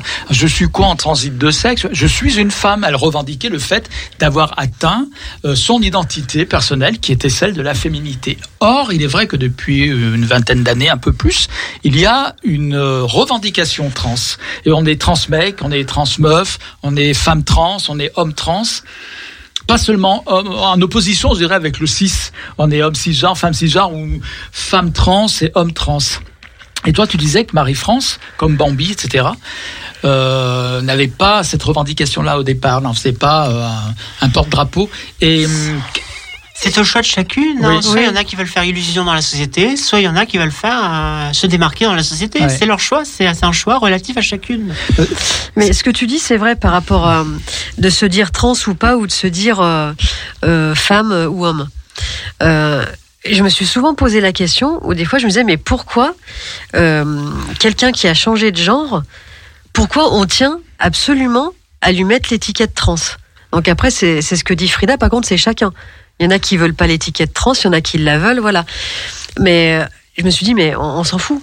En fait, les personnes, les personnes qu'on appelle transgenres maintenant, elles, euh, tous les témoignages, mais vraiment tous les témoignages qu'on entend ou qu'on lit, euh, depuis qu'ils sont enfants, ils se sentent hommes ou femmes, mhm. quel que soit le, le genre qu'ils ont eu à la naissance.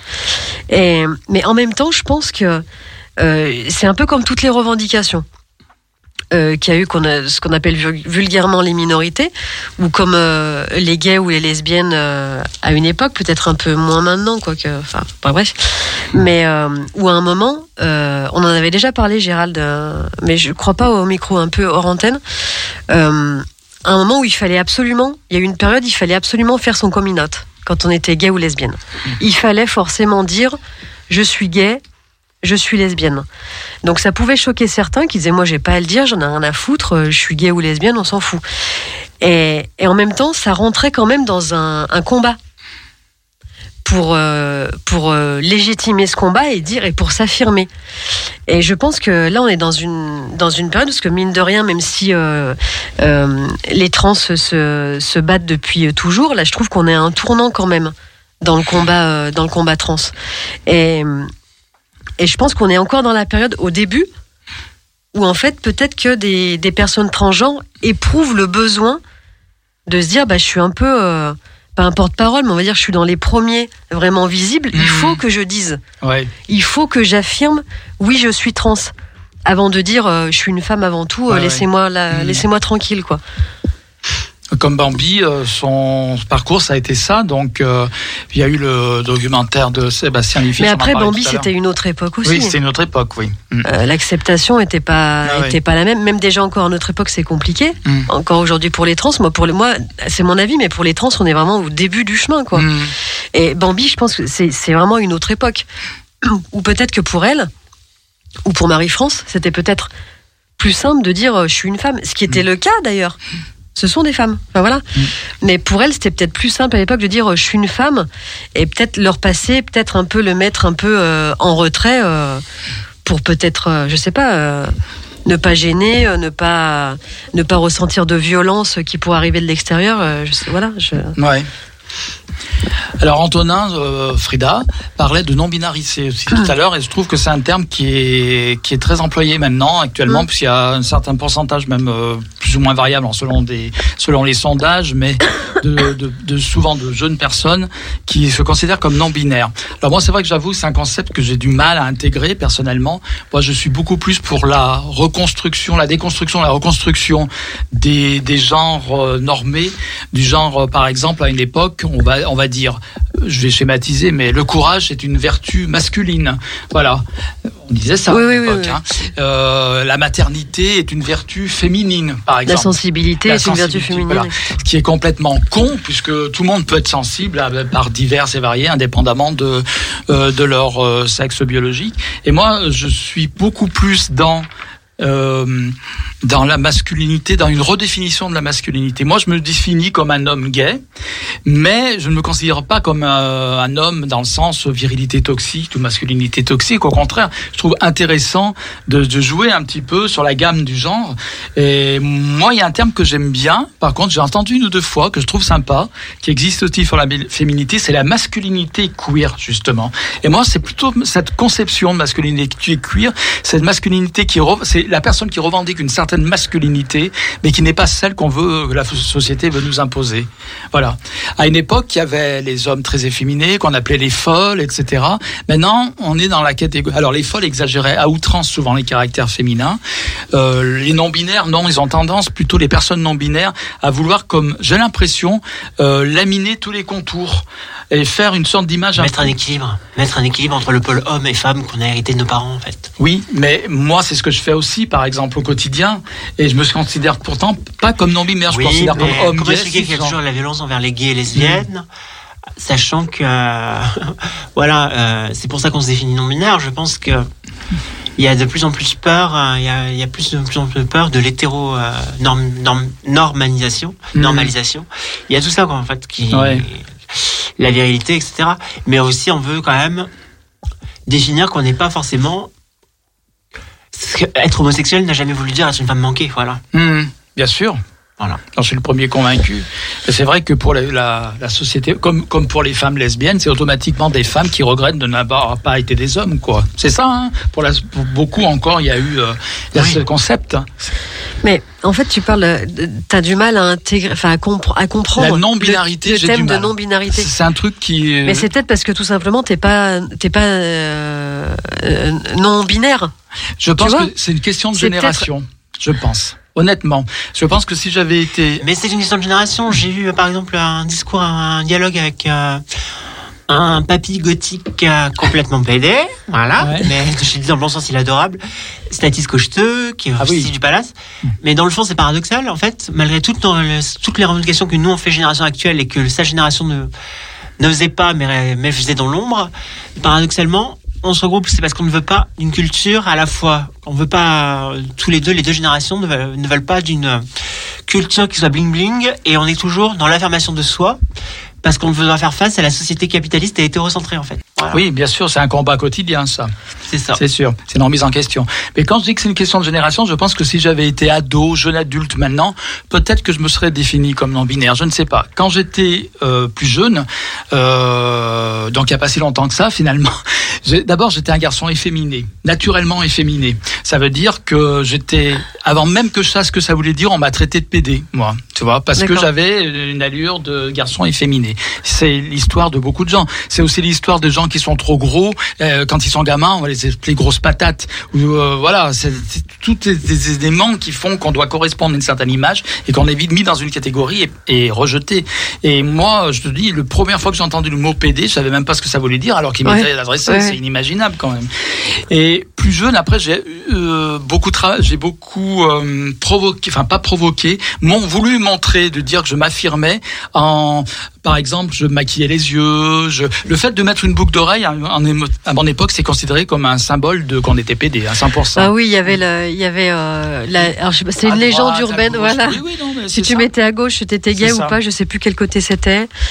Et je veux dire, allez, le moindre symptôme de féminité, ça y est, t'étais PD. Oui, quoi. oui. Alors moi, j'ai joué là-dessus. J'aurais peut-être que je me serais défini comme non binaire, mais en vrai, je suis pas construit du tout comme ça. quoi. Mais je sais. Pour moi, la non-binarité, c'est vraiment une identité à part entière. Je pense que c'est vraiment quelque chose qu'on ressent Mm. au fond de Oui. soi. Après, ça, après, ça, dé- ça découle peut-être de, d'une envie de ne, de ne pas vouloir répondre à la société euh, hétéronormée, capitaliste, etc. Sûrement. Mais pour moi, c'est vraiment une identité à part entière. Ouais. Je pense qu'il y a des gens dans leur fort intérieur, je sais pas comment l'expliquer, qui, qui ne veulent- qui ne se sentent pas ni hommes ni femmes et qui ne veulent pas faire de choix. Ouais. Je, enfin, je, moi, je le vois comme ça. Après, faut, si on est né comme ça, c'est qu'on reconnaît qu'il existe une binarité. Donc, c'est la reconnaissance qu'il y a des traits masculins de caractère et des traits féminins de Tout dépend un caractère. peu du background de chacun. hein. Tout Ouais. dépend aussi après. Il y a tout, il y a tout qui est lié. hein. Mm. L'éducation, l'enfance qu'on a eue. Enfin, il y a tout ça. Quoi. Oui, Voilà, oui. Aussi. Moi, ce que j'aime bien, c'est il y a une drague américaine qui, est- qui a été rendue célèbre, comme d'autres d'ailleurs, par le show RuPaul, euh, Drag Queen, euh, drag, euh, Drag Race, euh, qui disait, elle s'appelle Manila Lawson. Et euh, elle a fait un clip, enfin, elle fait des clips, bon, c'est pas d'une très grande qualité sa musique, hein, peu importe, c'est pas ça le sujet. Mais elle est souvent, elle apparaît souvent dans son personnage de drag queen. Et puis elle a fait un clip il y a peu de temps où elle apparaît en garçon et où elle affirme dans ce clip de façon très revendicative je suis un homme gay en rappelant que même en tant que drag queen il se considère comme homme gay avant Mhm. tout Oui, oui, bah, c'est un et peu moi comme ça ça m'a plu hein, C'est un peu comme suite, Euh, je vais me définir comme homme gay 6 quand je suis Antonin, mais non binaire. Et Alors que quand je suis drag queen, je me définis ma femme, je me définis drag queen non binaire en fait. hein. ouais, Voilà. ouais. Mais dans les deux cas, je suis non binaire, hein. aussi bien dans l'identité civile que, enfin, sous Antonin que, que en Frida Salo en fait. Je suis non binaire. Je suis non binaire d'apparence, mais par contre, je suis, bi- euh, je suis binaire d'apparence, mais par contre, je suis non binaire euh, dans, dans l'esprit, dans l'âme. Ouais. et ben voilà c'est dit Ce qui prouve bien qu'il faut respecter, en fait, tout bien simplement. sûr euh, le, le- l'autodétermination C'est des ça, gens exactement. ça c'est clair Exactement, c'est le, le, le b à bas de l'acceptation des autres et du vivre en commun. Bon, ça marche pas beaucoup, hein, pas souvent, y compris dans la communauté LGBT. Hein, on l'a vu plusieurs Oui, fois, oui, oui, et dans tous les sens. On va peut-être écouter un dernier morceau, puis après on viendra un peu sur la part actualité, euh, puisqu'il restera une demi-heure de- d'émission. Donc on va écouter le dernier titre que tu nous as amené, et qui s'appelle... Alors, j'ai pas amené de dernier titre, mais. Oh, t'as pas amené de dernier titre. J'en avais amené que trois, mais je laisse le joker à l'émission. Eh ben, tu sais ce qu'on va faire, Bernard? Non, non, Bernard, tu vas m'écouter attentivement. Il y a deux semaines, Laurence est arrivée, elle a vu les petits papiers. Alors, je sais pas si tu les as toujours. Et elle m'a dit, ah, mais on n'a pas passé les Mais on n'a papiers. pas passé Régine. Alors, on va mettre les petits papiers de Régine. Personnage queer, peut-être aussi. Elle est encore en vie, Régine Il paraît, oui, mais je sais Non, mais pas. je on se pose la question temps, à chaque fois. Ah bah il y a une chanson magnifique d'elle écrite par Gainsbourg. Les femmes, ça fait péder. Ah oui, oui. C'est très efféminé. Oui, oui. Non, non, non. Voilà. C'est vrai. D'ailleurs, les petits papiers, c'est Gainsbourg aussi, le parole. Oui, oui, oui, oui. oui, bien sûr. Mais parce que Gainsbourg, euh, subtilement, était. Même s'il se disait pas queer, il l'était parce qu'il faut rappeler Oui. qu'il était pianiste dans des bars dans des cabarets et des bars travestis à ses débuts. Oui, oui. Oui, puis là, qu'il ait fait un petit, tour du côté de Sodome, ce serait pas surprenant non plus. À mon avis, il l'évoque dans oui, certaines de oui. ses chansons. Il a bien connu Marie-France, par exemple. Oui, et puis son cinéaste, son, son, son plus, son- le film le plus connu qu'il ait fait, c'est une histoire d'amour entre deux routiers homosexuels euh, avec Oui. Jane Birkin Je sais moi non plus, oui. Voilà. Alors du coup, euh, donc les petits papiers, c'est aussi Gainsbourg. Et ah, pour rappeler que Gainsbourg était un excellent parolier. On l'a souvent dit, ouais, c'était un artiste un peu plagieur, Bien etc. sûr, mais c'était un très très bon Bien parolier. évidemment. Et on le voit très bien dans cette chanson là de Régine.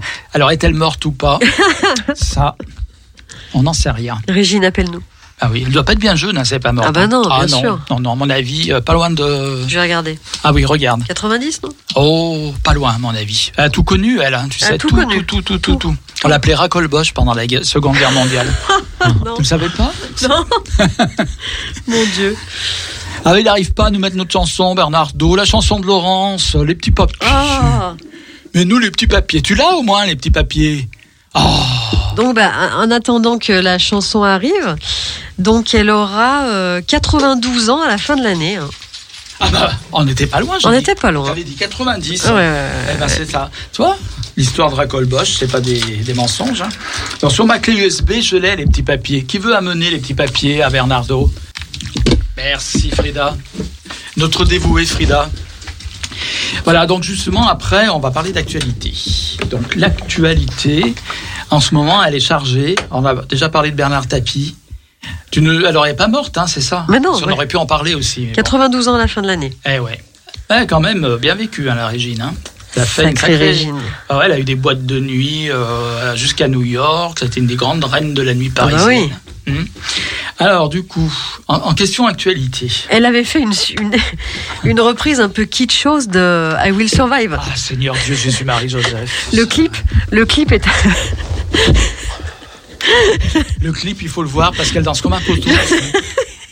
C'est vrai, on dirait un tourniquet de magasin. tu sais, les magasins, les tourniquets à l'entrée des supermarchés. Surtout qu'elle a un look euh, tellement classique, euh, alors qu'ils auraient pu fait un faire. clip pire aussi, elle avait fait le clip Reine de la nuit, laissez tomber l'addition. Reine de la nuit. Tu la chantes celle-là, non? Tu fais des spectacles, tu Non, non, non, non. Non, on, on dirait un tourniquet, on a mis une robe rouge dessus, c'est bien plus- classique, et puis qu'on fait tourner. Oui, alors qu'elle aurait pu faire un truc complètement extravagant, oui. un truc euh, ultra disco, Et je tu sais, sais qu'elle a dit cette reprise là en question, elle a eu le culot de dire qu'en fait c'est- elle qui est l'origine Ah de oui, la j'avais chanson. entendu ça, ouais. Voilà, et que ça a été euh, un plagiat, Ouais. la, la chanson euh, américaine. Mais tu sais, si t'écoutes Régine, elle est à l'origine de tout. hein. Oui, c'est vrai. à l'origine du monde. voilà. à l'origine de la Première Guerre mondiale, la Seconde. Alors, est-ce qu'on va entendre les petits papiers? Je voudrais bien parler un peu d'actualité.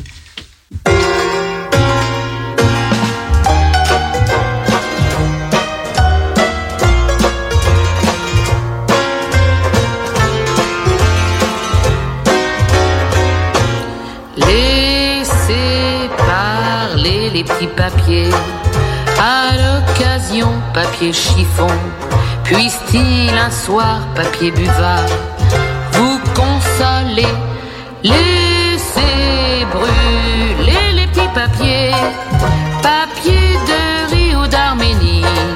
Qu'un soir il puisse, papier maïs, vous réchauffer un peu d'amour, papier velours, et d'esthétique, papier musique. C'est du chagrin, papier dessin. Avant longtemps, laissez glisser, papier glacé. Les sentiments, papier collant. Ça impressionne, papier carbone. Mais c'est du vent, machin, machine, papier machine. Faut pas se leurrer, papier doré. Celui qui touche, papier tu mouches.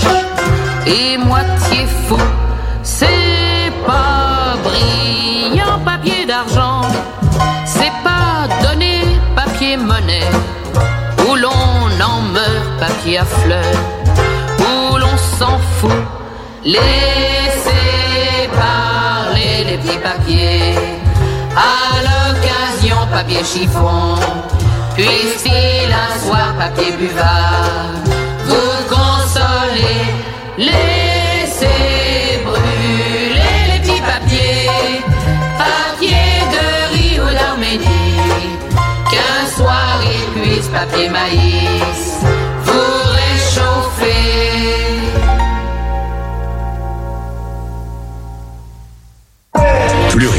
Pluriel, pluriel, pluriel, pluriel, pluriel. Je passe à l'hôpital. Ah, on est déjà en ligne. Bon. Ah, on tchatche, on tchatche. Bah oui, on discute, on discute, on discute. Alors on, par- on, a- on va parler de l'actualité. Donc je suis toujours avec Frida Salo et Laurence qui nous a rejoint.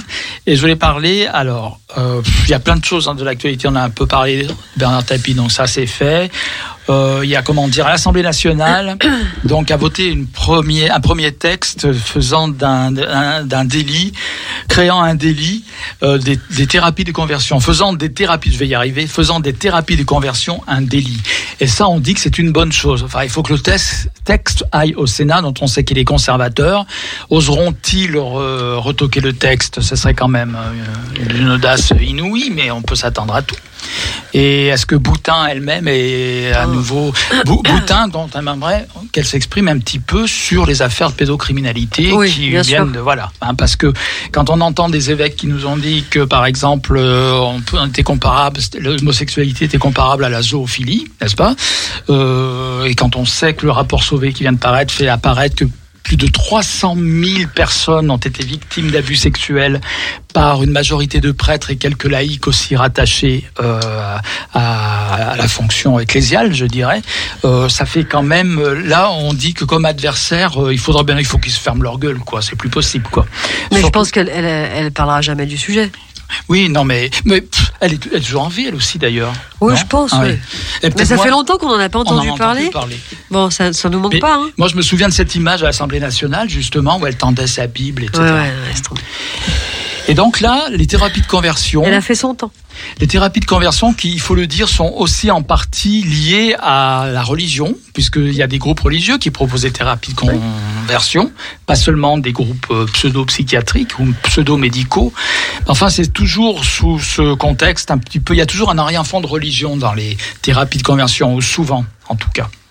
Bon, je pense que tout le monde trouve ça très bien, que ce soit enfin, je dirais enfin, Oui.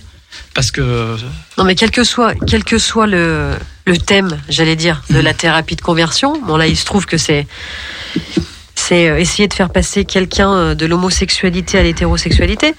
Mais quelle que soit le, la fonction de cette thérapie de conversion, euh, c'est de la torture. C'est de la torture. Et il me semble que la torture, c'est interdit. Voilà. Mm. Donc à la base, ça aurait dû être interdit depuis longtemps. oui, pénalement interdit par Oui. sous prétexte de torture. Mais bien évidemment. Ce que tu dis, ça me fait penser aussi aux revendications des personnes intersexes Oui, qui ah, disent que Dieu. les réassignations, que l'assignation des enfants est une torture aussi. euh. Alors ça, ouais, ça torture aussi, légale. euh, ouais, Mm. non, mais ça aussi, ouais, c'est. Bon, Frida, vous êtes contente quand même que les thérapies de conversion, euh, enfin, euh, il y a une loi qui se penche sur le sujet?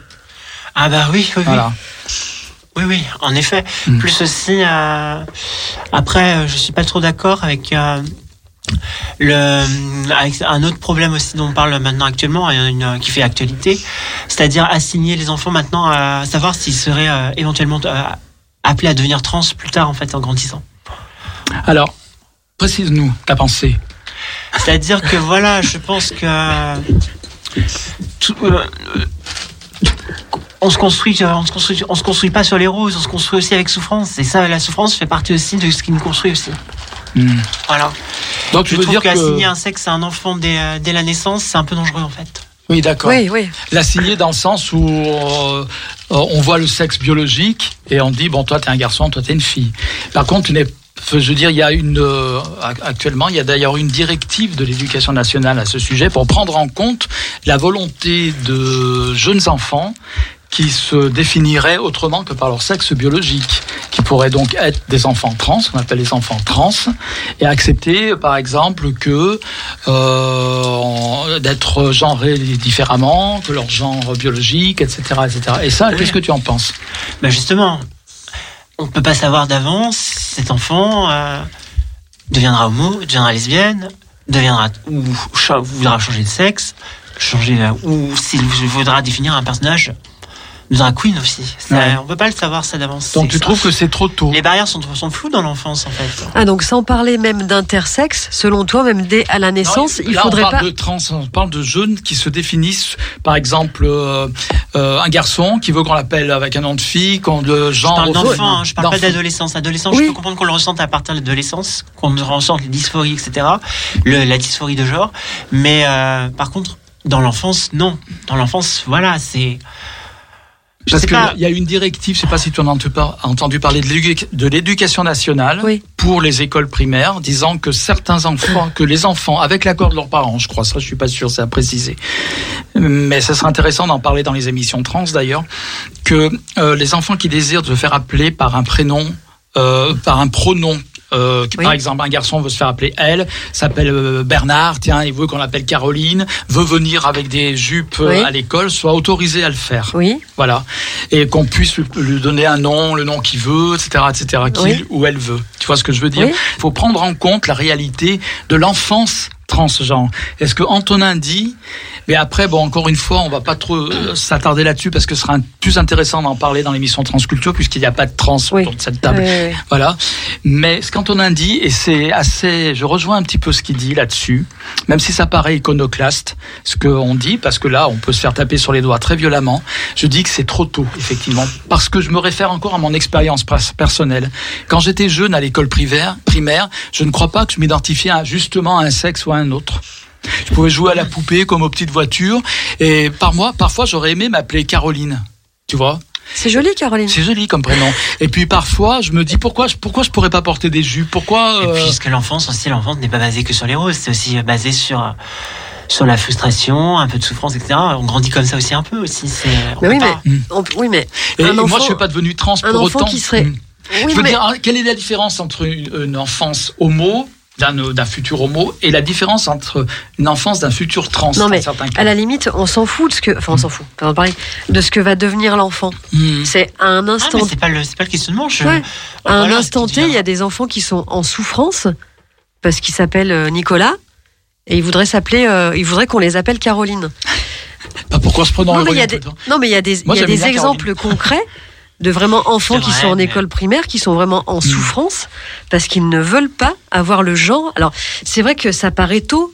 Tu dis, mais à 7-8 ans, euh, gars, euh, euh, enfin, comment ça se fait que tu penses de ça? Mais il y a des exemples concrets Ah oui, d'enfants qui sont vraiment en souffrance. Ça fait penser au. à- Mais la frustration fait partie de la vie et de l'enfance avant qu'on se donne les moyens à notre âge plus âgé en fait. Voilà aussi. Il y a aussi une chose qui est. Enfin, après, moi, le truc, je me dis, tu peux pas, enfin, tu peux pas laisser un enfant en souffrance qui veut absolument. Euh, je pense que tu vois quand même la différence entre un, je sais pas comment dire, ce qui pourrait passer comme euh, une lubie, je ne sais pas si on peut appeler ça comme ça, et vraiment un enfant en souffrance qui euh, qui, qui pleure, qui se renferme sur lui-même. Il y a des enfants aussi qui, qui parlent de suicide à cause de ça, alors qu'ils ont 7 ou 8 ans. Oui. Tu peux pas lui dire, t'es un enfant, c'est un peu tôt, Mm. euh, continue à t'appeler Nicolas, s'il te plaît. Tu peux pas dire ça. Personnellement, c'est vrai que ça n'avait jamais atteint un point, euh, le, le point que tu décris, que c'était juste comme ça une idée qui flottait autour de moi. Et moi, c'est plus tard qu'on m'a assigné des, des caractéristiques. On m'a dit, toi, t'es un garçon, tu peux pas faire ça. Toi, les garçons ne pleurent pas, par exemple. C'est le truc tout bête, tout con qu'on a dit pendant des siècles et des siècles, Ouais. hein, créant des générations de frustrés. aussi de ce- ces interdictions par euh, par d'éventuels beaux-pères, etc., par mon oncle, enfin tout ça. Et pourtant, je veux dire, je me sens pas du tout après dans l'optique de, de changer de, de, de sexe. J'ai une orientation sexuelle qui est gay, mais voilà, c'est bien là euh, qu'il faut faire gaffe. C'est savoir, euh, c'est pour ces enfants en fait que ce soit pas pour eux, parce que c'est vrai qu'on confond souvent le genre et la, et la sexualité n'ont rien, à- le genre et l'identité, le genre et l'orientation sexuelle Oui. n'ont rien à voir. Oui. Mais c'est flou quand même pour un enfant à cet âge-là aussi. Ouais.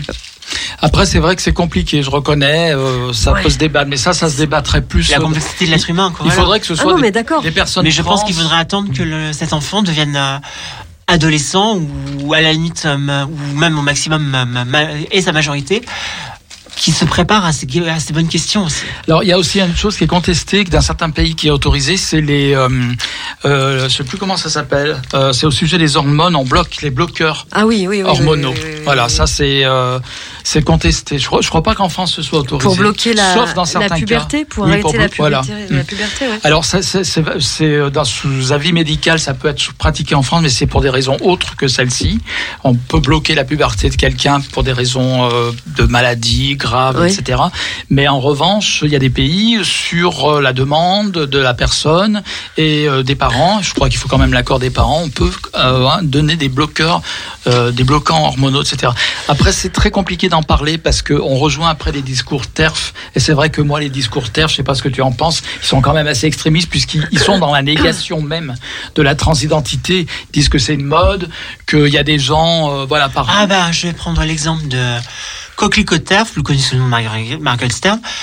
Pour elle, pour elle, elle définit un féministe, un féminisme qui est biologique, c'est-à-dire qu'elle exclut les femmes trans, mais également aussi elle exclut aussi les femmes musulmanes et les travailleurs du sexe, elle, elle les exclut de son féminisme. Voilà. Ah mais ça c'est oui, ça, ça, c'est les différentes écoles de féminisme. Mais les TERF elles-mêmes, qui sont parfois des, des lesbiennes aussi, euh, des femmes lesbiennes, euh, rejettent euh, la transidentité. Ça s'est passé à Londres il y a peu de temps où un groupe de femmes, voilà, au début de la marche, ont protesté contre la présence de personnes transgenres sur la marche, disant que ça n'avait rien à voir avec euh, avec elles, par exemple. Oui, oui, oui, c'est ça qui est dangereux, mais ça rejoint exactement ce que je disais en fait. Mm. C'est parce que c'est un féminisme euh, qui exclut, voilà, et qui se vante d'ailleurs, qui se construit d'ailleurs sur l'exclusion en fait. Mm. Et pourtant, euh, femme trans, il y a qu'à regarder sur leur fiche d'état civil, c'est bien une femme. Si elles ont pu avoir euh, Oui. un changement d'état civil. Oui. Mais après, on n'est pas toutes, elles sont pas toutes égales sur le plan économique et sur le plan, voilà. Ça me fait penser à l'autrice de ou l'auteur, je sais pas comment on dit, mais enfin bon, vous m'avez compris, euh, Harry Potter, qui a déclaré que pour elle une vraie femme, c'était une femme qui avait des menstruations en fait, qui avait ses menstrues. Oui, ça a fait le. Ouais, ouais. C'était compliqué ça. Ouais, c'est c'est un peu comme euh, la série La Servante écarlate aussi, hein, maintenant. voilà, c'est. Faut faire gaffe qu'il n'y ait pas de ces dérives-là, parce que si on anticipe le, anticipe le futur ainsi, euh, bah bravo, on y est. hein. Voilà, écarlate. De façon globale, on sait aussi qu'au niveau du féminisme, il y a plusieurs écoles de féminisme. Il y a le féminisme aussi qui dit que une femme musulmane qui porte le voile, c'est une aliénation, etc. etc. Oui. Euh, bon, il y, a, il y a au contraire des féministes qui défendent le droit pour les femmes de porter le voile. C'est les, les- les écoles féministes euh, sont parfois très opposées et en contradiction et assez virulentes, donc les unes envers les autres. Je pense que voilà, le voile est un choix, c'est pas non plus. euh, euh, c'est pas le fait non plus de se couvrir euh, entièrement le visage, etc. Le voile est un choix. Je j'ai rien contre le port du voile en, en soi. S'il a assumé qu'en fait il a été choisi de façon personnelle par la personne concernée. Ouais.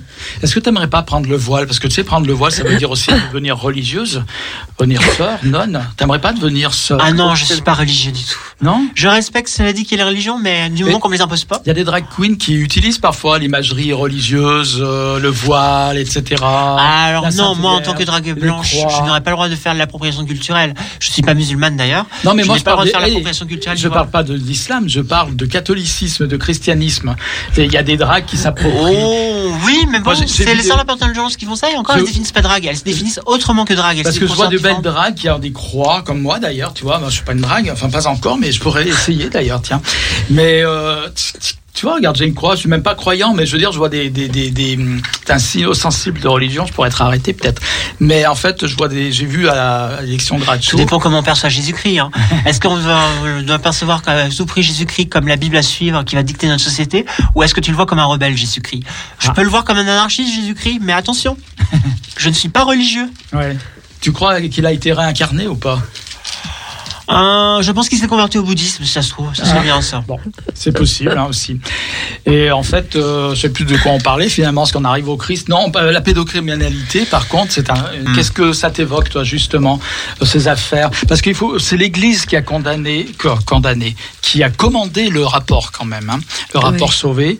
Et elle a même été l'Église catholique française et le Rome aussi, le Vatican, ont été complètement dépassés par les résultats. Ils ne s'attendaient pas à une telle profusion de Mais bien sûr, mais si, mais bien sûr que si, s'y attendait. Ouais. Mais, bien évidemment.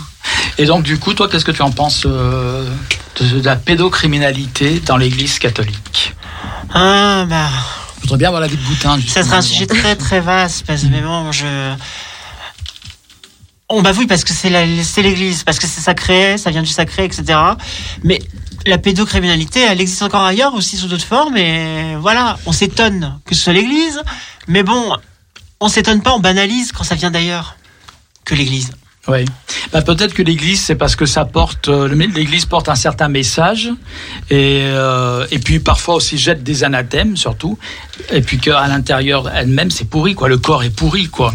C'est faites ce que je dis, faites pas ce que je fais. C'est le problème des gens qui moralisent à outrance. Bah, c'est avec le problème de la pédocriminalité dans l'Église, c'est ce que ce que tu dis, c'est que c'est que l'Église elle apporte une une image comme ça de de toute blanche, toute propre. Toute euh, lisse de rédemption, toute d'amour du prochain. voilà, ils, ont pas la- ils ont un concept un peu spécial de Et l'amour en- du prochain.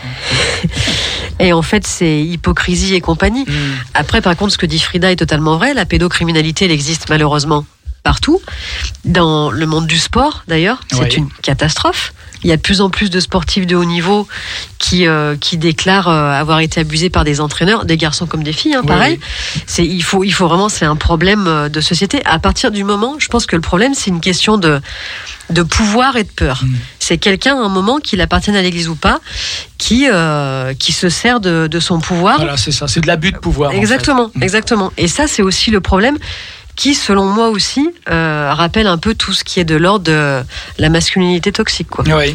Alors c'est vrai que tu parles des sportifs. Là au Venezuela, il y a encore une affaire qui vient d'éclater avec des gymnastes ou des sportifs de haut niveau qui euh, dénoncent, qui ont dénoncé les abus qu'elles ont subis quand elles étaient Mais c'est l'horreur. sportives. En fait, c'est le principe de la libération de la parole et c'est très bien. Ouais. Il y en a un qui va en parler Mm. et tu as l'impression que ça va concerner un microcosme. Tu vois, tu vas dire, bah, par exemple, euh, l'équipe de gym des USA. Tu vois Ouais. Et puis en fait, tu t'aperçois qu'il y a le Venezuela. Et puis après, ça arrivera en France. Et puis après, en Angleterre, etc. etc. C'est une catastrophe. Mais il y avait eu le scandale des athlètes chinoises aussi, qui des gymnastes avant les compétitions. euh, les, mais là, c'était à dessein. Les entraîneurs les violaient, on peut le dire comme ça, euh, pour les mettre enceintes, parce qu'elles produisaient Oui. plus d'hormones, donc elles avaient plus de de puissance en fait. C'était pas dans les pays de l'Est, de l'ancienne ex-URSS Euh, Moi, j'avais entendu. euh, Alors, ça peut être existé en URSS aussi, c'est probable. J'en sais rien, mais je sais qu'en Chine, euh, c'était. Bon, en Allemagne de l'Est, il, a- il, il piquait directement les hormones dans les, dans les nageuses. Oui, mais- non, non, mais c'est l'horreur. Et puis, la pédocriminalité, ça concerne aussi, et certainement d'une façon beaucoup plus importante qu'on ne le pense, parce que c'est peut-être ce qui est le plus tu, c'est le, le- le- le milieu familial. Hum, oui. Hum. non, mais oui. Non, mais Parce que forcément, mais je pense que je pense qu'il y a une part, il y a oui, parce que forcément les les parents qui ont laissé leurs euh, leurs enfants, euh, voilà, euh, comment on a- les enfants de cœur quoi, c'est des enfants de cœur qui malheureusement, voilà, je pense qu'il y a sûrement une grande part de culpabilité, Ouais. sûrement, je pense, une grande part de honte. Et le fait, bah aussi le fait que malheureusement, ce sont des gens qui sont très croyants, Ouais. qui ont la foi, comme on dit, et qui se disent mais si je parle contre ma propre foi, Mmh, c'est ça. c'est pas possible, je Ouais, ne peux pas faire ça. Ouais, ouais, puis le, le, le regard des autres, etc. On va dire, ouais, mais vous affabulez, etc. Dans ce que je voulais dire, la pédocriminalité dans le cadre familial, dans le, dans, l'in- dans le cadre de l'inceste. Ah pardon, Voilà. d'accord. Je Oui, croyais qu'on restait dans les, Non, mais- les parents des victimes de. Non, non, mais ta réflexion était très juste aussi euh, concernant euh, l'Église, mais aussi euh, le- les crimes sexuels ont souvent lieu, enfin souvent, beaucoup plus qu'on ne le pense dans le monde familial, dans le cadre de ra- rapports incestueux non consentis, on va dire. Et, euh, et ça, je pense que c'est un énorme tabou encore euh, qui n'est qui n'a pas encore complètement explosé. quoi. Alors de toute façon, c'est pas compliqué. Euh, sans parler de pédocriminalité, juste parler de viol. En règle générale, trois viols sur quatre sont commis par des personnes proches de la Ouais. victime. Mmh. Du moment où tu sais ça, t'as tout compris. C'est ou quelqu'un de la famille, ou un ami, un petit ami, le mari, etc. Trois viols sur quatre. Donc en gros, les affaires sordides qu'on entend de faits divers, les violeurs en série, les tueurs en série, c'est c'est c'est un petit pourcent de tous les viols qui se passent. C'est oui. incroyable. Ouais. Et dans le rapport Sauvé, il y a quelque chose aussi qui m'a hum, fait dresser l'oreille un moment, et c'est dommage, ils, ils ne l'approfondissent à aucun moment. La plupart des personnes concernées, euh, non pas des victimes, mais des agresseurs, sont des hommes.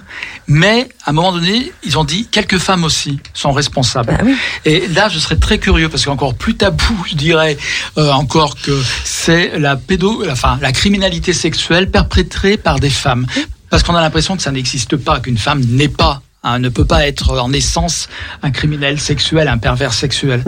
Eh bien, dans le rapport Sauvé, il semblerait que des noms, alors ils sont minoritaires.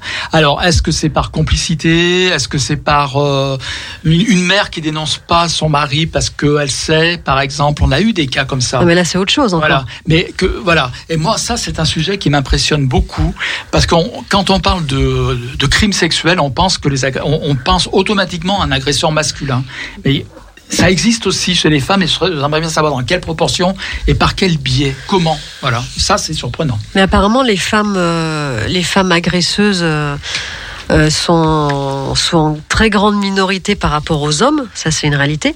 Mais malheureusement, euh, il y a des témoignages de.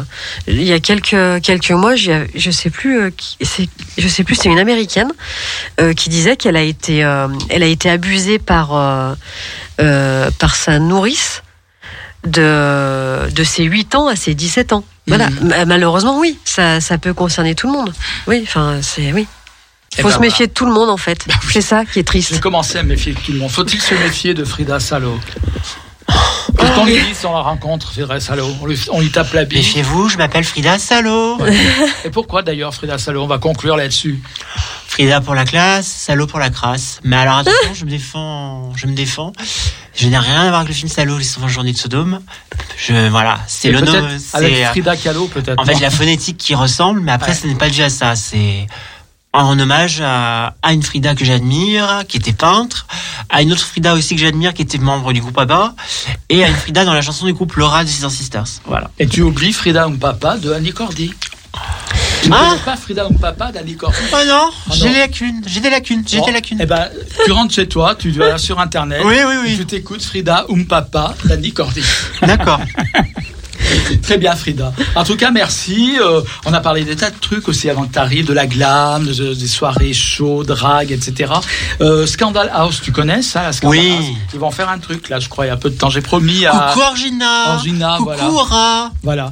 C'est des, des, des brunch drag. Tu Oui. vas, voilà. c'est- Ça se passe où? Brunch Drag, euh, ça se passe dans un restaurant. Je me rappelle plus le nom, hélas, mais ça font des animes de brunch dans un restaurant. Souvent avec euh, l'argent reversé à des fonds d'aide pour euh, des associations et des, euh, des organismes solidaires. D'accord. Donc euh, le, le prochain, je crois que le prochain c'est dimanche 16, je suis pas sûr. Hein. Mais ce que je ferai, je mettrai les détails sur internet. Oui. Il faut savoir que ça existe, des brunchs drag, comme il y a eu des goûters drag à une époque au lavoir, Oui. on en a parlé. Et on en a parlé aussi avec Frida parce qu'elle y a participé. Et du coup, euh, bah là, c'est des brunch drag.